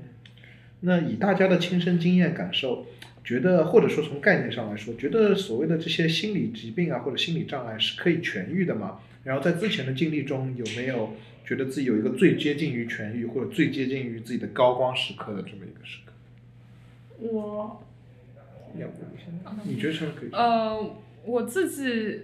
我觉得就是它是会有一定的波动。它就算我在抑郁的状态，我还我还是会有开心的时候。我不可能说我每天就是都很 suicidal，但是。我已经接受了这个事实，就是我不去想我什么时候能变好，或者说我不去想我什么时候能当上一个（正常人），而是说我接受这是我的一部分，并且是因为我过去的人生经历来呃导致我呃的一个现状，一个精神状态的现状，然后我会很努力的去 live with it，就是说试图去在这样子的精神状态下和这样子的我的 personal history 下。呃，去努力的做好，或者说做一些 self care，或者说去接受这个现状，而不是，就是总我对我来说总是一个 combination，一方面是试图看看我有什么能做的，就是让我自己精神状态变好，另一方面就是去接受这个事实。嗯，但不会有一天就完全不需要再担心这个问题了，或者完全。我觉得就也就我不会否认这个可能性，但是呃，怎么说呢？我就是不努力的不去想这件事。对，我觉得就是一个 paradox 吧，就是当我越努力的去想什么时候能变回一个正常人，然后我越会因为这个事情产生二次焦虑，然后当我不去想的时候，反而就是可能会好起来。在专业角度上有所谓这种痊愈的说法吗？呃，临床上当然是有一个痊愈的指标，但是很多时候像，呃，广泛性焦虑 （general anxiety disorder） 它还是会经常复发，而且抑郁症也是，它就是有复发的可能性。我觉得你作为一个 health profession，你是不能跟患者保证疗效一定会怎么样，他肯定会有所改善，但是也不能说他，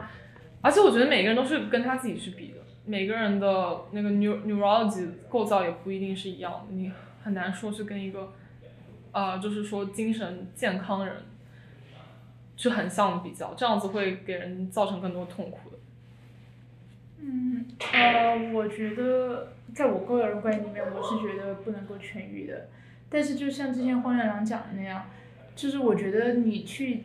因为我到后面其实我已经慢慢的有点接受了，就是我觉得可能我的常态就是一个抑郁的状况，只不过对于我来讲，就像我说的发病期，可能就是我的抑郁。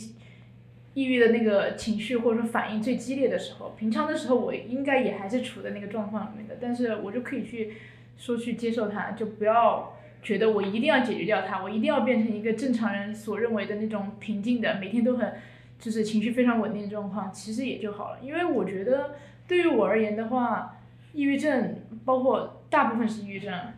的这个事情的话，对于我而言，它就像是那种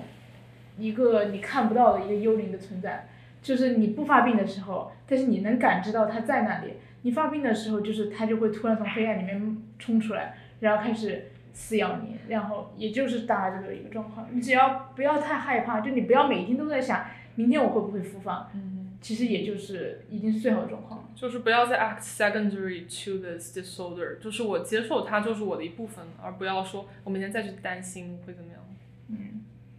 呃。呃，从我的角度来说的话，我认为呃，心理疾病是可以所谓的痊愈的。当然，这个痊愈呃的定义肯定不是说那个非黑即白嘛，但是我觉得是可以痊愈的。呃，在我的情况里啊，呃，我是感觉呃这几年经过呃自己的一些训练，呃，很多时候在所谓的发病的时候，就比如说。呃，我看我因为同样的一个 events 被 trigger 到了我的情绪，然后 trigger 到的情绪是同一个类型的情绪，但是我能明显感觉到说，比如说如果是今年这样的呃同样的一个呃同样的 case 里，这个情绪它这个痛苦的程度肯定是比以前更就是 less intense 的，呃，然后呃第二点是我会觉得呃现在的我有有的时候呃。即使那个被 trigger 后的情绪还是 maintain，就比如说它的评级，我还是会给它评级是十。但呃，现在有的时候我会有一种有点超然它以外的感觉，就就仿佛是我呃站在一个更高的地方看着这个评级为十的痛苦，但是我好像嗯就是没有被它伤害的那么强。就就好比说可能呃一些就是可能以前的一些。宗教实践者，他们有的人会让火烧自己的肢体，然后比如说那些殉道者嘛，他们有的人可能其实他们能完整的感觉到那个火烧的疼痛，但是他们却可以忍得住，他们不会觉得说，就是就相当于是你并不是更少的感觉到这个疼痛，你并不是就是生理上阻断了疼痛，但是你就能跟它共存。我觉得这种就是说起来可能也就是有点 spiritual，但是。呃，我是能明显感觉到现在的我有时候会经历这样的体验，然后，呃，最近的话，有些时候在我某些呃特定的，比如说大脑特定的某些化学状态下，比如说我上星期有一次我特别饿，当时我意识到自己低血糖，马上晕倒了，然后就在那个时候，我感受到了这个世界突然变得更加的丰富多彩，然后。呃，我对呃周围的一些景物的那个联想能力变得强了很多，我就发现这个世界是那么的有趣。然后我平时觉得困扰我的那些东西，相比这个有趣的世界，好像变得都不那么重要了。其实我我我就会感觉到有这么一个很强烈的 belief，就是应该就是我应该尽自己努力去发现这个世界上有意思的东西，去过得快乐这样的。所以我觉得。就是在我的情况里，一些特定的这个化学状态会让我感觉到自己就是进入那个痊愈的高光时刻，这样。嗯，然后我最后再讲一下，就是呃，我觉得人是不可能把所有的情绪都排除，就是你你不可能只排除一部分，就我只想 block 我的负面情绪，但就是你就像刚刚说，当你能很强烈感知到你的负面情绪，你也可以很强烈感受到那些喜悦的情绪。而且我觉得个人成长就是一个，也是一个 spectrum，你可能处于这个成长的阶段，但是，呃，就像那个马斯洛需求一样，就是你最终会不会有到那个最佳，呃，最 fulfill 的一个阶段，这都是有可能性的。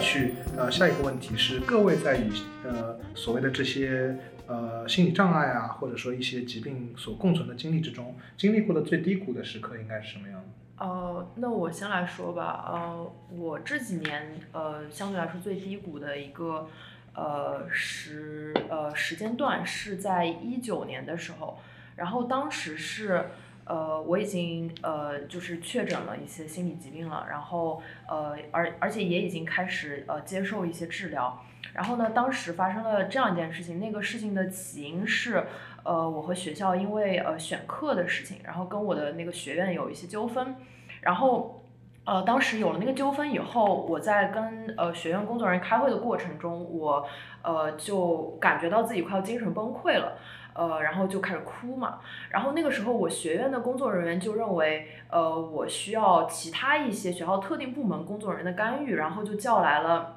一个呃呃，就是学校里一个 security office 工作人员，然后那个工作人员就把我从学院带到了呃那个呃特定的 office，然后在那个 office 里，呃，那个工作人员就向我表示，呃，希望我平静下来，但是呃，我还是因为那个人他呃呃。跟我那个社交的方式压迫性很强，然后我就觉得感觉更糟糕嘛。然后那个人就跟我说，我这个状况必须得去呃专业的呃机构，然后呃就就就跟我说，因为呃那个时候呃学校里呃健康中心的那个 psychiatrist 没有在上班，然后也没有其他的心理机构的 psychiatrist 在上班，所以就必须把我送到精神病院里。呃，然后我表示我不想去精神病院，因为。以前我在那家精神病院的呃呃 emergency 部门呃有过一些不是很好的经历了，呃，然后那个人就跟我说，我如果不去，他就会立马报警，让警察把我就带过去。然后我就觉得非常的害怕，呃，就因为我并不想呃被警察二次伤害，然后我就同意跟那个工作人员去了。然后于是那个工作人员就陪着我去了那个呃精神病院的那个 emergency department，然后呃在那个呃。department 里面，呃，就是那个等候室嘛。然后那个等候室，如果去过那家病院就 c a m a g e 的呃小伙伴应该都知道，那个等候室非常非常的危险，因为里面全是那些就是街头那些会呃一直就呃呃就就比如说多伦多街头有很多就 homeless people 嘛，然后他们就会呃比如说对路人有时候投掷一些尖锐物品，然后会大骂路人，就那种攻击性很强的那些人，他们都会被警察捉捉进去等在那个等候室里。然后当时我。和那个学校工作人员进去的时候，那个等候室里，呃，大概有二十个左右那样子攻击性很强的人一直在等候，大吼大叫。然后我和那个呃那个女性就呃选了两个座位坐坐下来。然后中间呢，呃，就发生了那件让我非常就至今想起来仍然非常，呃，觉得觉得非常受创伤的这个事情，就是，呃，就是呃我中间要去上洗手间嘛，然后。然后，天呐，我我我要缓一下，我要缓一下，嗯，好，我继续说。然后，呃，然后，没事没事没事，我继续说。然后那个，呃，然后那个洗手间它是，呃，呃，它是，嗯，它是，那个洗手间它是，它是，呃，waiting room 旁边，呃。凸出来的一个小的，就是小的那种单人的洗手间嘛，呃，然后我是去进去那个洗手间之前，我是知道那个洗手间的门是不能锁的，呃，然后我就当时就跟那个工作人员说，你就坐在旁边看好我，然后一直就是一直看到我从那个洗手间安全出来这样子，因为我担心会有人就是误闯进去之类的嘛。然后我就进了那个洗手间，然后就蹲在马桶上就在上厕所，然后就在那个时候，突然那个洗手间的门被打开了，呃，因为那个门是呃按一个按钮可以自动打开的嘛，然后呃，然后当时。按了那个按钮以后，那个门就大开，然后就一直保持开着的状态。我当时就整个人是就是脱着裤子蹲在马桶上的状况，然后我就意识到是一个就是比较肥胖的一个，显然精神非常异常，一直在喃喃自语的一个白人男性去开了那个门。然后那个男性发现他洗手间里有人的时候，就说了一声抱歉，然后就赶紧走掉了。结果当时就是属于那个门就一直开着，我就呃。光着屁股坐在那个马桶上，然后所有那个 waiting room 里的二十个左右的精神异常的人都在看着我狂笑，是因为那个洗手间那个门是正对着 waiting room 里那个椅子，你面朝的那个方向，然后，然后那些人都都在狂笑，然后我当时坐在马桶上的时候，我伸出手臂是够不到那个里面那个洗手间的那个按钮，所以我自己不能开那个门，然后我当时就非常非常害怕，因为我怕的就是其中有人会突然。站起来，然后进到这个洗手间里，然后对我进行一些碰触这样的事情，我非常害怕，然后我就狂叫嘛，然后就叫就是有没有人来帮帮我之类的。然后那个时候整个 waiting room 里没有一个工作人员，然后那个陪我来的学校的工作人员也不在，我当时不知道他去哪里了，所以就相当于是那是一个我直接半裸着，然后跟呃那些就是二十几个精神异常的，基本上都是男性同处一个物理空间里的这个过程。然后我当时整个人就是，就就就就就就经历了我当时二零一九年全年最就是最激烈的一次情绪反应。然后我那样叫了很久以后，呃，突然有一个呃 c a m a g e 的呃 c a m a g e 工作人员听到，然后他就从隔壁一个关着门的小隔间里走出来，然后赶紧过来帮我把门关上了。然后，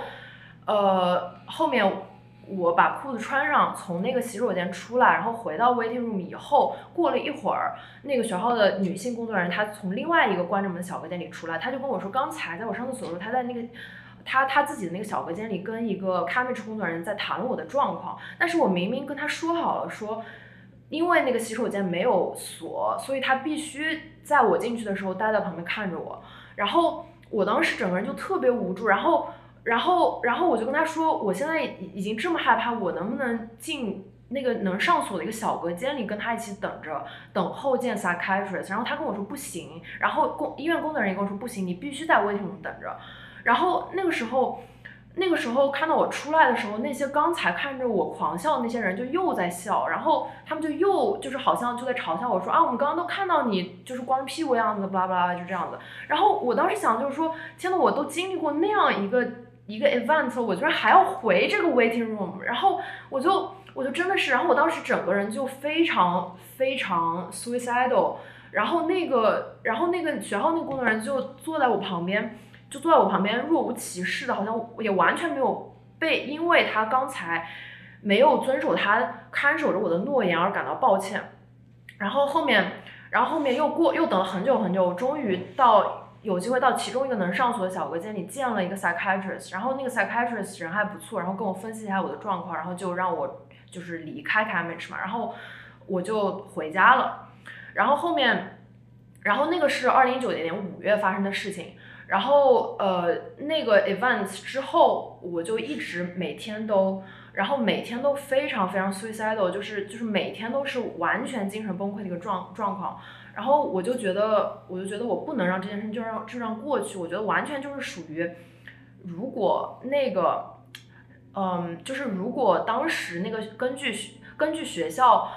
根据根据学校那些相关部门规定，如果我能不被送进开妹，而是送进一个更友好的一个环境里的话，我就不会碰到那样的事情。我觉得首先就是要讲出自己最低谷，然后最创伤的经历是绝对是需要勇气，特别是在一个。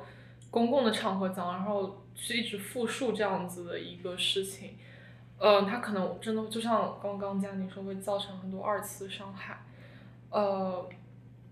然后其次就是说，在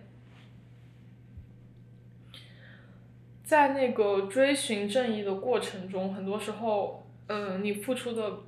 就是那个。受到不公平对待人会付出很多代价，这是一个从社会正义的角度上来说。然后，呃，我只能说，作为一个咨询师，是需要去自我的接受这样子社会正义的训练，并且你需要去 acknowledge 别人，嗯，在这样子，比如说学校的疏忽的这样子系统之下，他可能会受到怎么样的创伤，包括甚至是你作为一个心理。治疗的一个机构，比如说 Cambridge 作为一个医院，它本来是应该给别人提供更多的关怀，但是在刚刚嘉宁说过程中，它就是反而给就是过来寻求帮助的人造成更多的伤害。就是我觉得，比如说他的那个，因为 Cambridge 它是一个专门做 addiction，就是药物成瘾治疗。它的全称是什么？你还记得吗？是 Center for Addictive 什么？应该是 Center for Addiction and Medical Health。对他，他是专门做药物成瘾的一个医院嘛，然后所以他估计是防止药物滥用，然后有这样子一个洗手间的，呃，不让反锁的一个设定。但是同时，他为什么没有去配套的一个 security，让别人能够保障那个，呃，就是来寻求帮助的人的隐私呢？就是这个是。绝对是他们医院是需要去更加 mindful 的一件事情。我感觉在多伦多所谓的寻寻求心理帮助这个群体，很多人都会说，就是说，当你出现这些问题的时候，你应该去找一个专科医院嘛。所以很多人会自然而然的，就是我听说过很多寻求帮助的人都会去 Cambridge，所以这是一个合理的做法吗？还是说其实还是有更多别的渠道，不应该先去这样这种类型的医院？从他们的手续上来说是合理的，但是我们应该思考这是不是最道德的，或者说对于最需要帮助人对他是最好的一个做法，而不是说我们只要保证哦自己没有任何法律上的麻烦就行了。嗯，当我第一次听说这个故事时，我当时就感觉是一种怎么说呢，非常气愤的无奈吧。就是说在这个例在这个例子上，学校啊精神病人和医院三方，他其实都可都在互相的推脱责任嘛。就是说，因为他们每一个人都有自己的理由。他说：“我们是 staff，我说我们只是把你送到，我们自己也没有经过专业的培训。”到最后就是说，导致一个本身应该被这个体制帮助到的人，反而进一步被这个体制伤害了。然后甚至也找不到一个负责任的责任方。这件事情就说，在一个相当怎么说呢，相当比较开明的一个社会中，你很难想象到就会有这样的比较让人 frustrated 的这种。这实际上是经常在发生的一件事情，包括是呃。有很多时候，学校如果面对，就是他，因为他们嗯缺少这样子训练的一些 security，所以他们遇到比如说有自杀倾向，甚至说是呃自残倾向的人，他们反而会去报警，然后用警察，但是警察是呃他们也不是专业的 mental health profession，他们受到的训练是逮捕罪犯，所以说他们有时候会用逮。对待罪犯的方式对待那些已经有自残、自残倾向的人，这对他们来说非常创伤性的。所以说，我还是这个观点，对于学校来说，你应该做的不仅仅是 follow protocol，就说法律上怎么做是正确的，而是应该说你更多的为别人思考，就说怎么样做是最道德，并且说是最合理的一种方式。那接下来让我们听听小菠萝觉得自己在跟整个心理疾病共存经历中，你觉得最低谷的是什么时候？嗯，我之前是因为我总体来说的话，算是有两次发病的阶段，但我的发病不算是很激烈的那种，就是我是属于那种可能几个月之内这种持续性的。但是总体来说的话，可能不是太过于激烈，或者说我整个人处于一种，因为一开始的时候可能你会意识到你自己状况有点不太对，但是可能从第一周之后，你整个人，反正对于我来说，我整个人会处于一种有点麻痹的状态，就是我会对于我的情绪感知，包括跟其他人的交往，包括我的一些日常的生活当中，我都我都处于一种就是有点行尸走肉的状态，所以。你要说低谷的话，我可能我自己并没有意识到那是低谷，但是之后我在跟我身边的人复盘的时候，他们就会告诉我那个时候我的状况是非常不对劲的。就比方说，我当时我提到说我之前第一次的时候，就是我大二大三的那段时间的时候，我那我当时包括我现在我自己都以为我那段时间很正常，就只是可能是学业上面遇到一点状况，但我男朋友就跟我说，就那那那段时间我基本上是每天晚上都在哭。然后每天晚上可能哭个两三个小时，然后凌晨五六点钟睡觉，然后每天晚上也做噩梦，然后不停的醒，可能就是到早上七八点钟，然后就会醒过来，然后一天白天的话也是就是写，可能是打几个字就开始哭，然后我自己也不知道是什么状况，但我自己就以为是我那个状况是非常正常的，而且我大三的时候，其实那段时间，就我觉得。就是你去寻求一些心理上的这种帮助的时候，有些时候反而会给你带来一些伤害。就比方说，我当时有跟学校的那个咨询室的咨询师聊，但一则的话，当时那个人是一个白人女性，然后我可能跟她讲一些我童年上的一些问题的时候，她就是她是那种表面上说她很 caring 的一个状态，但是你能够体会到她是理解不了你的心情的人，因为文化背景上有很大的不同。然后可能他有些时候虽然说他说他说他能够理解你，但是你从他的表情上你能看出来，他可能觉得这个事情并没有那么严重，就不至于导导致你这个后果。而且当时我记得学校的政策是，如果你的心理状况很严重的话，尤其是呃心理咨询师判定你说你状况很严重的话，他们是要求你强制停学的。我记得当时是有这么一条政策规定，所以我也不太敢跟他讲这些事情。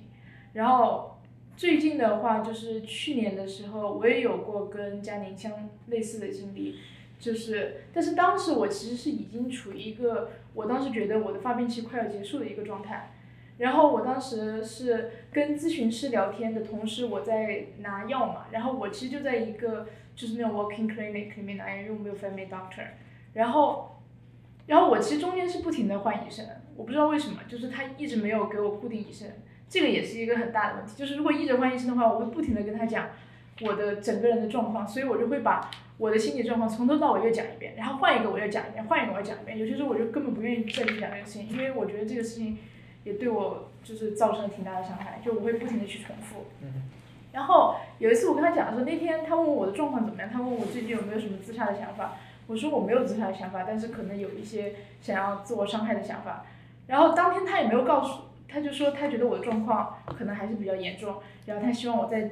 就是继续吃一会儿药，因为我当时询问他说我可不可以断药了，然后我就同意了。然后他在我没有就他没有告诉我的情况之下，然后晚上七八点的时候就突然有人敲响了我的门，然后当时我在厕所，然后我男朋友一开门就是两个膀大腰圆的警察，好像是三个吧，而且那两个还穿着防弹衣什么的，然后进来一下子就把我男朋友给控制住，然后说你们有没有任何的武器在那里？然后我出来的时候，就是我从厕所里面出来的时候，然后他们一个警察就突然把我拉到一边，另外一个就是说就开始检查我的身体，就说他有没有任何的身上带着什么武器之类的。然后我当时就处于一个很懵的状况，因为我不知道为什么我上个厕所出来，突然家里面出现两个警察。然后我男朋友当时想给我，然后他们就说他们要把我带走，但我当时也不知道为什么要把我带走，但我当时都处于一个就是已经就是很痴呆的一个状态，就不知道会发生这种事情。然后我男朋友当时想给我一件衣服。然后那个警察一下子就把他推开，说你不要对他进行有任何上肢体上的接触。然后我当时就很奇怪，我在想我到底是犯了什么错？而且我当时他把我，他当那一刻你都不知道警察是什么原因来的。对，然后然后就是他要拷走我的时候，我才问他，他我才问他说到底是怎什么个情况？他跟我说我的心理医生给他打了电话，要说我我可能在家里面自杀还是自残，然后说需要需要需要干预我。然后我当时甚至都不知道他指的是哪一个医生，是我的咨询师还是指的这个给我开药的？因为我开药的也有很多个，我也不知道是哪个。这些开药的医生，他们不是精神病医师吗？只是那种 walking walking clinic 的普通医生是吗？对，因为我之前我都不知道可以在他们那里开药，但是到其他地方，因为我觉得再找一个专科医生很麻烦嘛，又很贵，我只是需要开药而已。然后他就跟我说他可以开药，但是他我感觉的话，他也没有跟我提过他有相就这种相关的资质。而且那个警察把我铐出，就他说他一定要把我铐上，他就把我铐上了。他铐上我的时候，另外一个人还紧紧的抓着我的手臂。而且我出门的时候，我还碰到我的邻居了。然后我当时整个人就很无语，你知道吧？就是我跟我的邻居就几乎没有说过什么话，然后他们用那种很奇怪的眼神打量着我，可能以为我在家里面做了什么伤天害理的事情。然后警察这么拉着我把我给铐下去了。然后包括在。就是到 lobby 的路上，我都碰到一些，包括那些 security 那些熟人，然后我也碰到了，然后他们一路上把我带去警局的时候，反正中间还在一个地方停了一下，所以说，然后我就一个人坐在那个后座上面，然后那个警察就在前面看着我，然后反正我就感觉非常奇怪，然然后我当时也是处于一个可能，就是我当时没有感觉到任何的情绪，可能是处于一种自我保护的阶段。嗯。然后到了医院过后，其实我当时就是。所以是先去的警局，还是直接就带？他没有带我去警局，他直接把我带到医院去了。然后我去的是 Saint Michael 吧，那个医院本身还可以，但是呃，如果我全程不是被烤着，而且被一个人拉着的话，我可能会感觉更舒服一点。而且那个警方当时问我说，我为什么想要自杀？然后我并不是很想跟他聊这个情况，因为我觉得就他可能没有保密协议之类的，但他就一定要追问，然后我也不知道该怎么办，我就跟他说没有什么事情发生，他就用一种就是怎么说呢，非常不理解和带有一点轻蔑的表情，就说什么都没有发生你就想自杀吗？然后我也不知道说什么，我就笑了一下，然后他把我带到那个也是 emergency room 吧，他把我带过去过后，我当时其实已经开始怀疑自己了。因为我本来已经觉得我在痊愈的边，就是在当时也不能叫痊愈吧，就是在即将结束这一段发病期的边缘。然后他这一系列操作让我以为我的状况是很严重的，然后他把我带过去过，尤其是当时我先是进门的时候被一个酒鬼撞了一下，然后，然后我就听到后面的那个也是 waiting room 吧，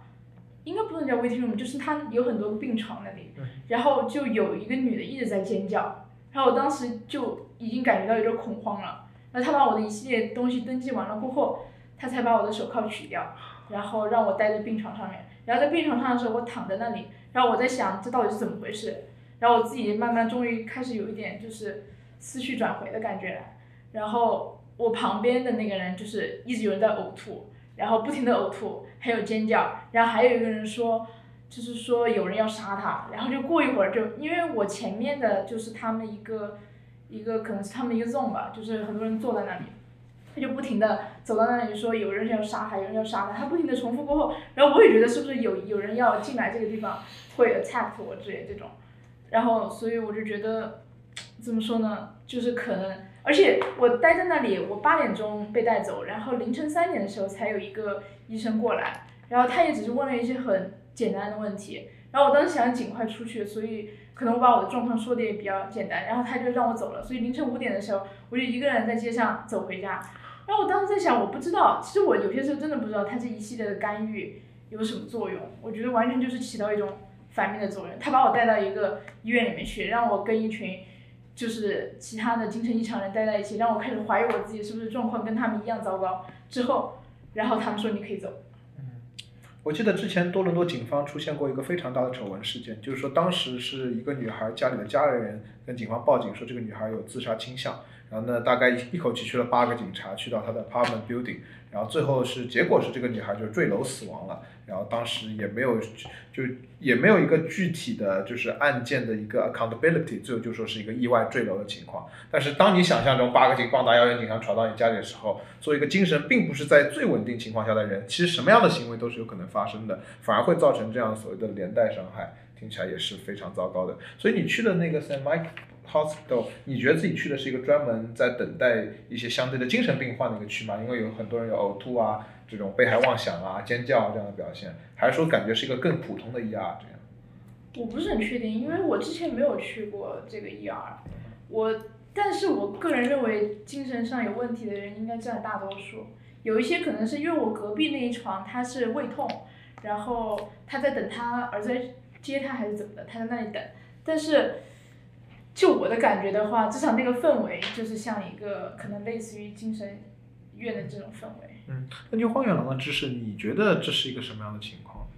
首先，我不是很懂他们警察执法，而且前面也讲过了一个，但是这里我想谈的一个是，就是关于他们 violation of confidentiality 的一个问题，因为呃，刚刚小菠萝说了，说是那个，说是警方说是。他的医生或者说是他的，也许是咨询师跟他们报警说这个问题，但是一般来说，咨询师，呃，实际上需要报警之前，他们要做很多的衡量，以及说是一些呃 assessment，也就是说他们在做这，首先他们第一个 session 应该跟自己的来访沟通清楚，在什么样的情况下，他他会需要去。把他们在那个咨询过程中的内容告诉别人，然后其次就是说，呃，在什么样的情况下需要打破他们的 confidentiality，然后也就是说，不然他在未告知或者说在来访未完全清楚的情况下去暴露来访的隐私信息，是会呃。对一个已经精神状态不是很好的人造成很大伤害的，我觉得在这个情况下可能就是这样子。首先就是小菠萝他不知道在什么样的情况下自己就什么样说说自己的 suicidal ideation 或者说是 suicidal attempt 是是安全的，并且说他并没有真的想要去实施自己这样子的一个想法的时候，他就错误的被报告上去了。我觉得这个就是呃，肯定他的 caregiver 是有一定的责任的。他没有，不是说是一个法律上的责任，而是说是一个道义上的一种，就是你作为一个 profession ethics 上面的一个责任。所以最后有知道到底是你的 therapist 还是当时去开药的医生做了这个 report 吗？我后面又想了一下，那个开药的医生，其实他中间给我打一个，就是他问我说我最近有没有自残什么的时候，然后我后面才想起来，他最后的时候他跟我说，他觉得我可能需要一些上门的。人来帮我看一下，然后我以为是一个上门的医生来，可能跟我询问一下状况，因为他当时跟我说的是 social worker，所以我完全没有想到我家里面会突然出现三个警察。警察是不能算 social worker 的吧？应该。当然是不能算。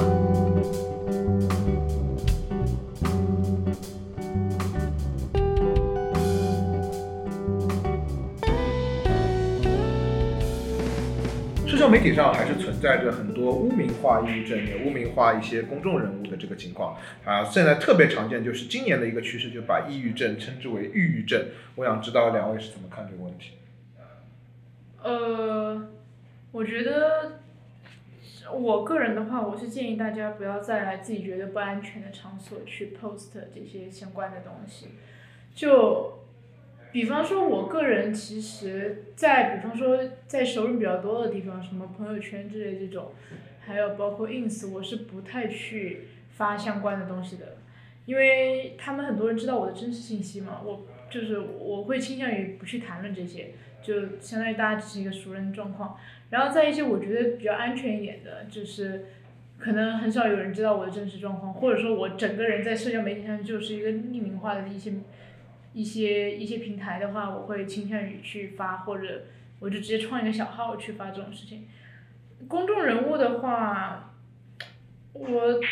公众人物当然，我觉得他们如果愿意发的话，我是持一个支持的态度，因为他们如果发这个的话，可能会让公众更加的愿意去了解关于抑郁症和一些相关的心理疾病的，就是也也利于说做一些科普。但是他们自身需要承担的东西太多了。我认为一个情绪不太稳定的人，如果去发这种东西，然后要看相关的恶评的话，可能会恶化他的心理状况。所以我觉得，如果如果你是正处在这个情绪状况中的话，我觉得最好是不要发。如果你已经挺过去了，那我觉得你发一下、分享一下是完全 OK 的。我知道小菠萝在微博好友圈会发一些这此类的内容，当时发的时候是怎么一个想法呢？还是有一个表达的诉求在这里吗？表不表达诉求倒无所谓，呃，就像我我其实我的小号发的会更多一点，因为微博上的话，我大部分的人就是一般是比较亲近的人，就是现实生活中的人会加，大部分时候大家都是不知道我的真实状况的，所以我觉得发一下倒也无所谓，就是有可能我是跟一些网友之类的谈谈论这些事情，我都觉得还在一个就是我的安全区内。既然我们聊到这个话题，其实接下来有一个比较比较严肃的话题吧，就是说，呃，大家在整个自己身患，比方说心理疾病或者说一些情绪障碍的这个过程中，呃，一般来说会和身边的朋友坦诚自己的心理疾病情况吗？如果会的话，一般是用什么方式和他们交流呢？或者是那种装作很不在意的，一不小心说出来的呢？还是说其实是会有一个 sit down，然后认真认认真真的一个？那个整个对话，然后在这种交流之中，有什么特别印象深刻的朋友的回应吗？呃，我觉得就我的话，我其实是就是分阶段的吧。我之前就像我之前说的，我还没有太能够接受我自己患病了，并且去正确的面对它，就是我认为它是一个很恐怖的事情的阶段的时候，我是不太愿意跟人分享这些事情的。然后那段事事情阶段之后，也就是我开始接受我自己可能就是这么一个状况，就可能我之后到我死前那一刻，我都会一直跟他斗争的这种状况下，你接受了的话，其实你就觉得你的病耻感就不会有那么严重了。当然，我身边的人其实只有我最亲近的几个朋友知道，然后大部分是我已经交往了很久的，从我高中时期就开始交往的朋友。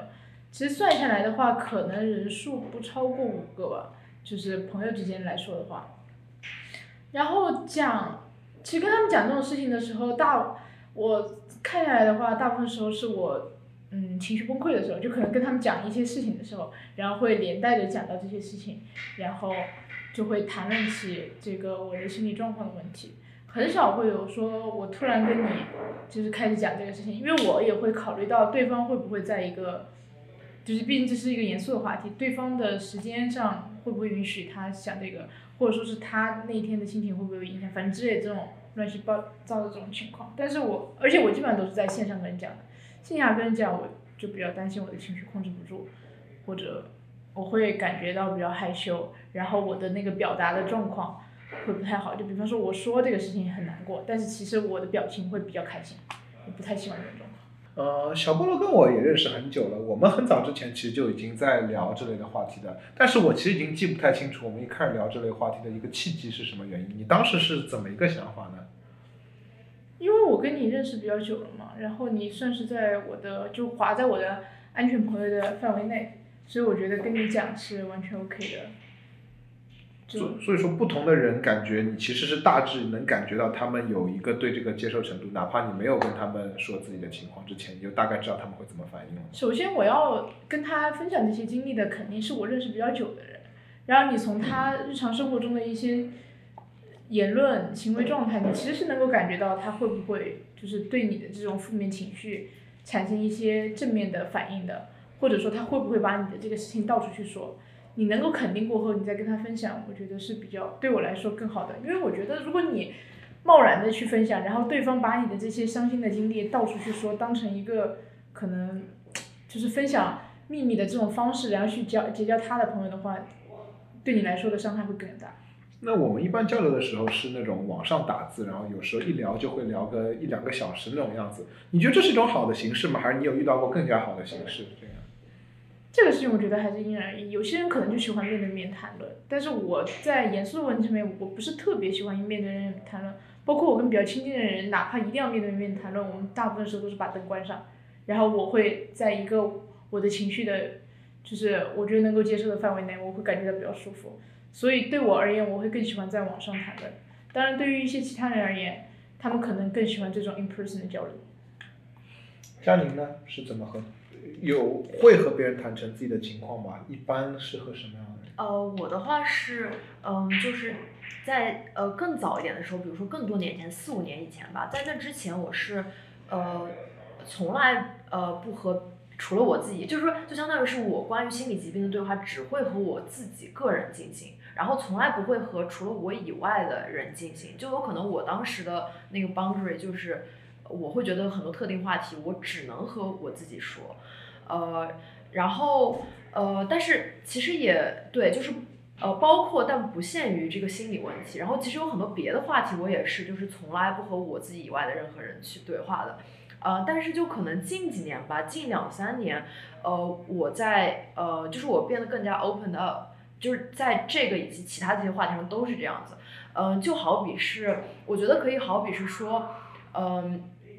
在我更更早几年的时候，我当时 social 的时候戴的那个社交面具长得更不像我本人，但现在这个面具越来越，就是这五官越来越像我本人的五官了。这样就是我和那个社交时候的那个呃外在的我和我本身就是更呃融合的其实更好了，是因为我发现呃很多话题并不是非得。就是你并不是非得只有和自己对话这样一个途径，其实你和别人对话的时候，有可能你的收获甚至会比你和你自己对话收获更大。然后我会发现，其实有很多人他们都是很友善，并且很愿意和我进行互动，然后很愿意给我反馈的。就比如说，我感觉近一年来跟我交谈过的朋友里，大概有呃十个左右的朋友都会主动跟我提起说，比如说啊我。呃，比比如说我前一段时间有抑郁情绪啊，然后你有没有什么建议？巴拉巴拉这样，就他们会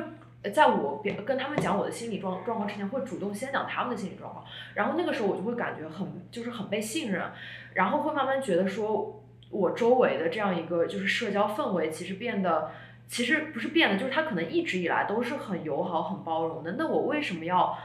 一直封闭着自己，不和这个这个氛围去融合在一起呢？然后，所以我觉得。现在的我的话，就是分享这些跟心理疾病相关的信息的话，可能就是，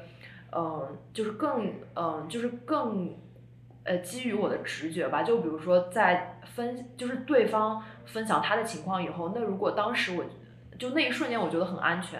然后很愿意说，那我就直接会说出来。然后就是更，反正我觉得比和以往相比的话，就是更少的顾虑吧。对，在说一个东西之前。那按照你的估计，你朋友圈里大概有多少人知道你的实际情况？呃，朋友圈你指的是联系人吗？还是就是说联系人的话，可能呃百分之一吧。嗯。你的总朋友是多少？一千五个，一千五百个左右联系人吧，应该。那其实就是说了这么多，其实只有十五个人。呃。但是哦，但但是但是我我虽然就是在，呃，以往在各种实名制社交网络上是就是一直是很有所保留的，但是我在我也是和小菠萝一样，我我这几年来一直在各种匿名的社交平台上是说的很多的，就比如说我在我的微博号上其实说的很多，然后让我很很庆幸的一点是，呃，我这几年认识的有些朋友就是因为。从那个匿名平台上，就是我们发现彼此其实共享一些同样的困困扰，然后就慢慢发展成了真实生活中的朋友。所以我觉得，就是社交网络虽然它呃就是会给你带来一些潜在的污名化的这样的问题，但是同时它也有很多的潜力，就是说你可以把它呃作为一个去寻找社区的一个一个工具吧。这样。这边其实刚才漏问了一个关于小菠萝的问题。因为佳宁之前说自己在发病最激烈的时候，就像被刀割一样，然后像是内脏被人掏出来一样。那你对你而言存在一个发病激烈的时期的话？那个时候你的切身感受是什么样的？其实我们两个患的病不太一样。我个人是感觉，对于我来说，抑郁并没有给我造成什么特别激烈的状况，就是它更多的让我处于一个麻木的状态。所以说，但是我有些时候会有，就是就是到晚上的时候，我可能情绪的反复的程度会多一点。就有些时候，我跟我男朋友在讲一些我的经历的时候，有些时候就会突然开始激动，然后嗯，然后但是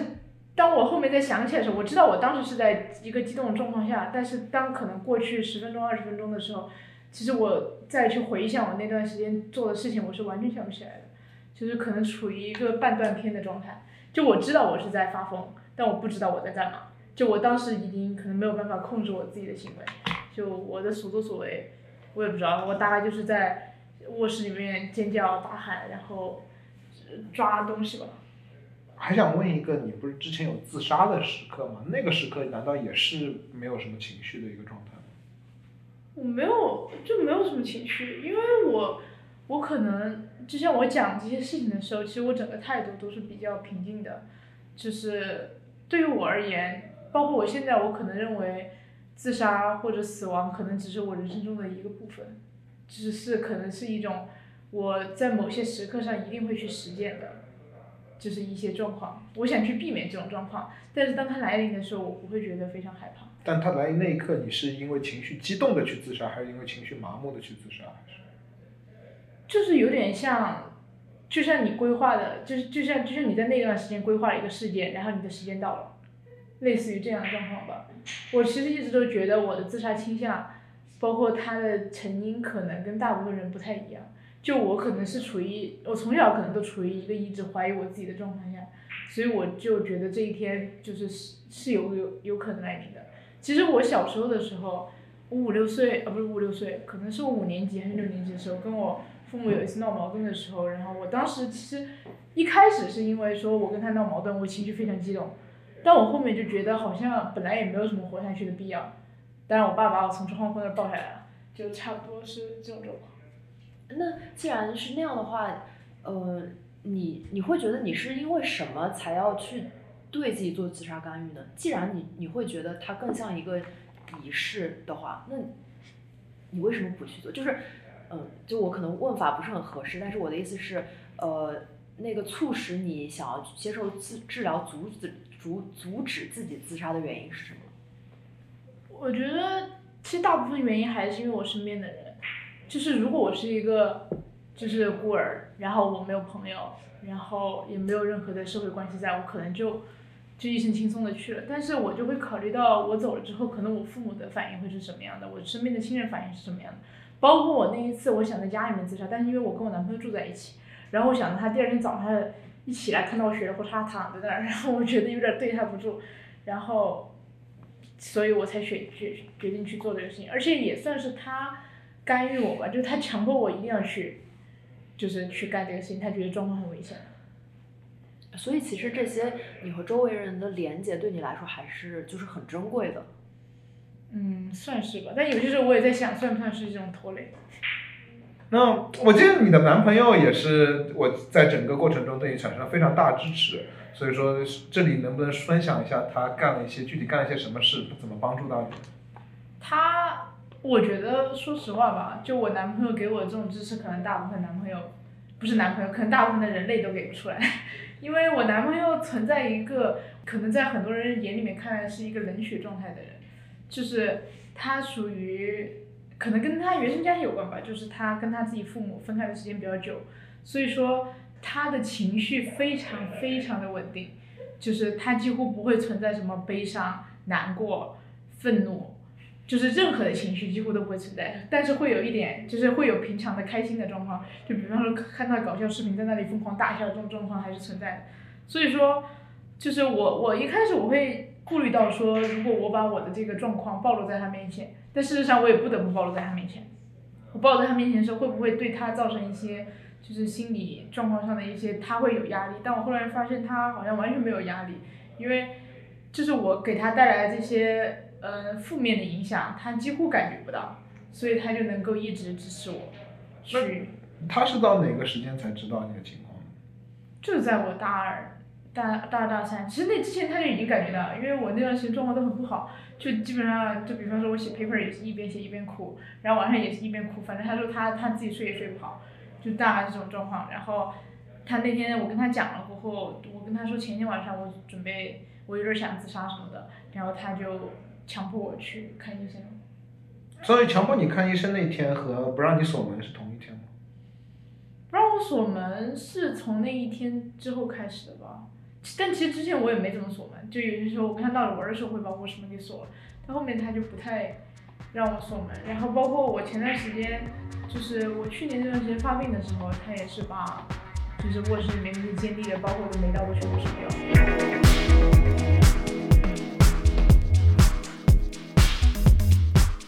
那么今天我们的第一期永久著名关于心理健康的专题讨论就到此为止。本节目由 Hank 制作，推荐各位使用泛用型播客客户端订阅本节目。大家也可以通过搜索微信公众号 F E A N O R A 找到本节目观众群的跳转链接。下期再见。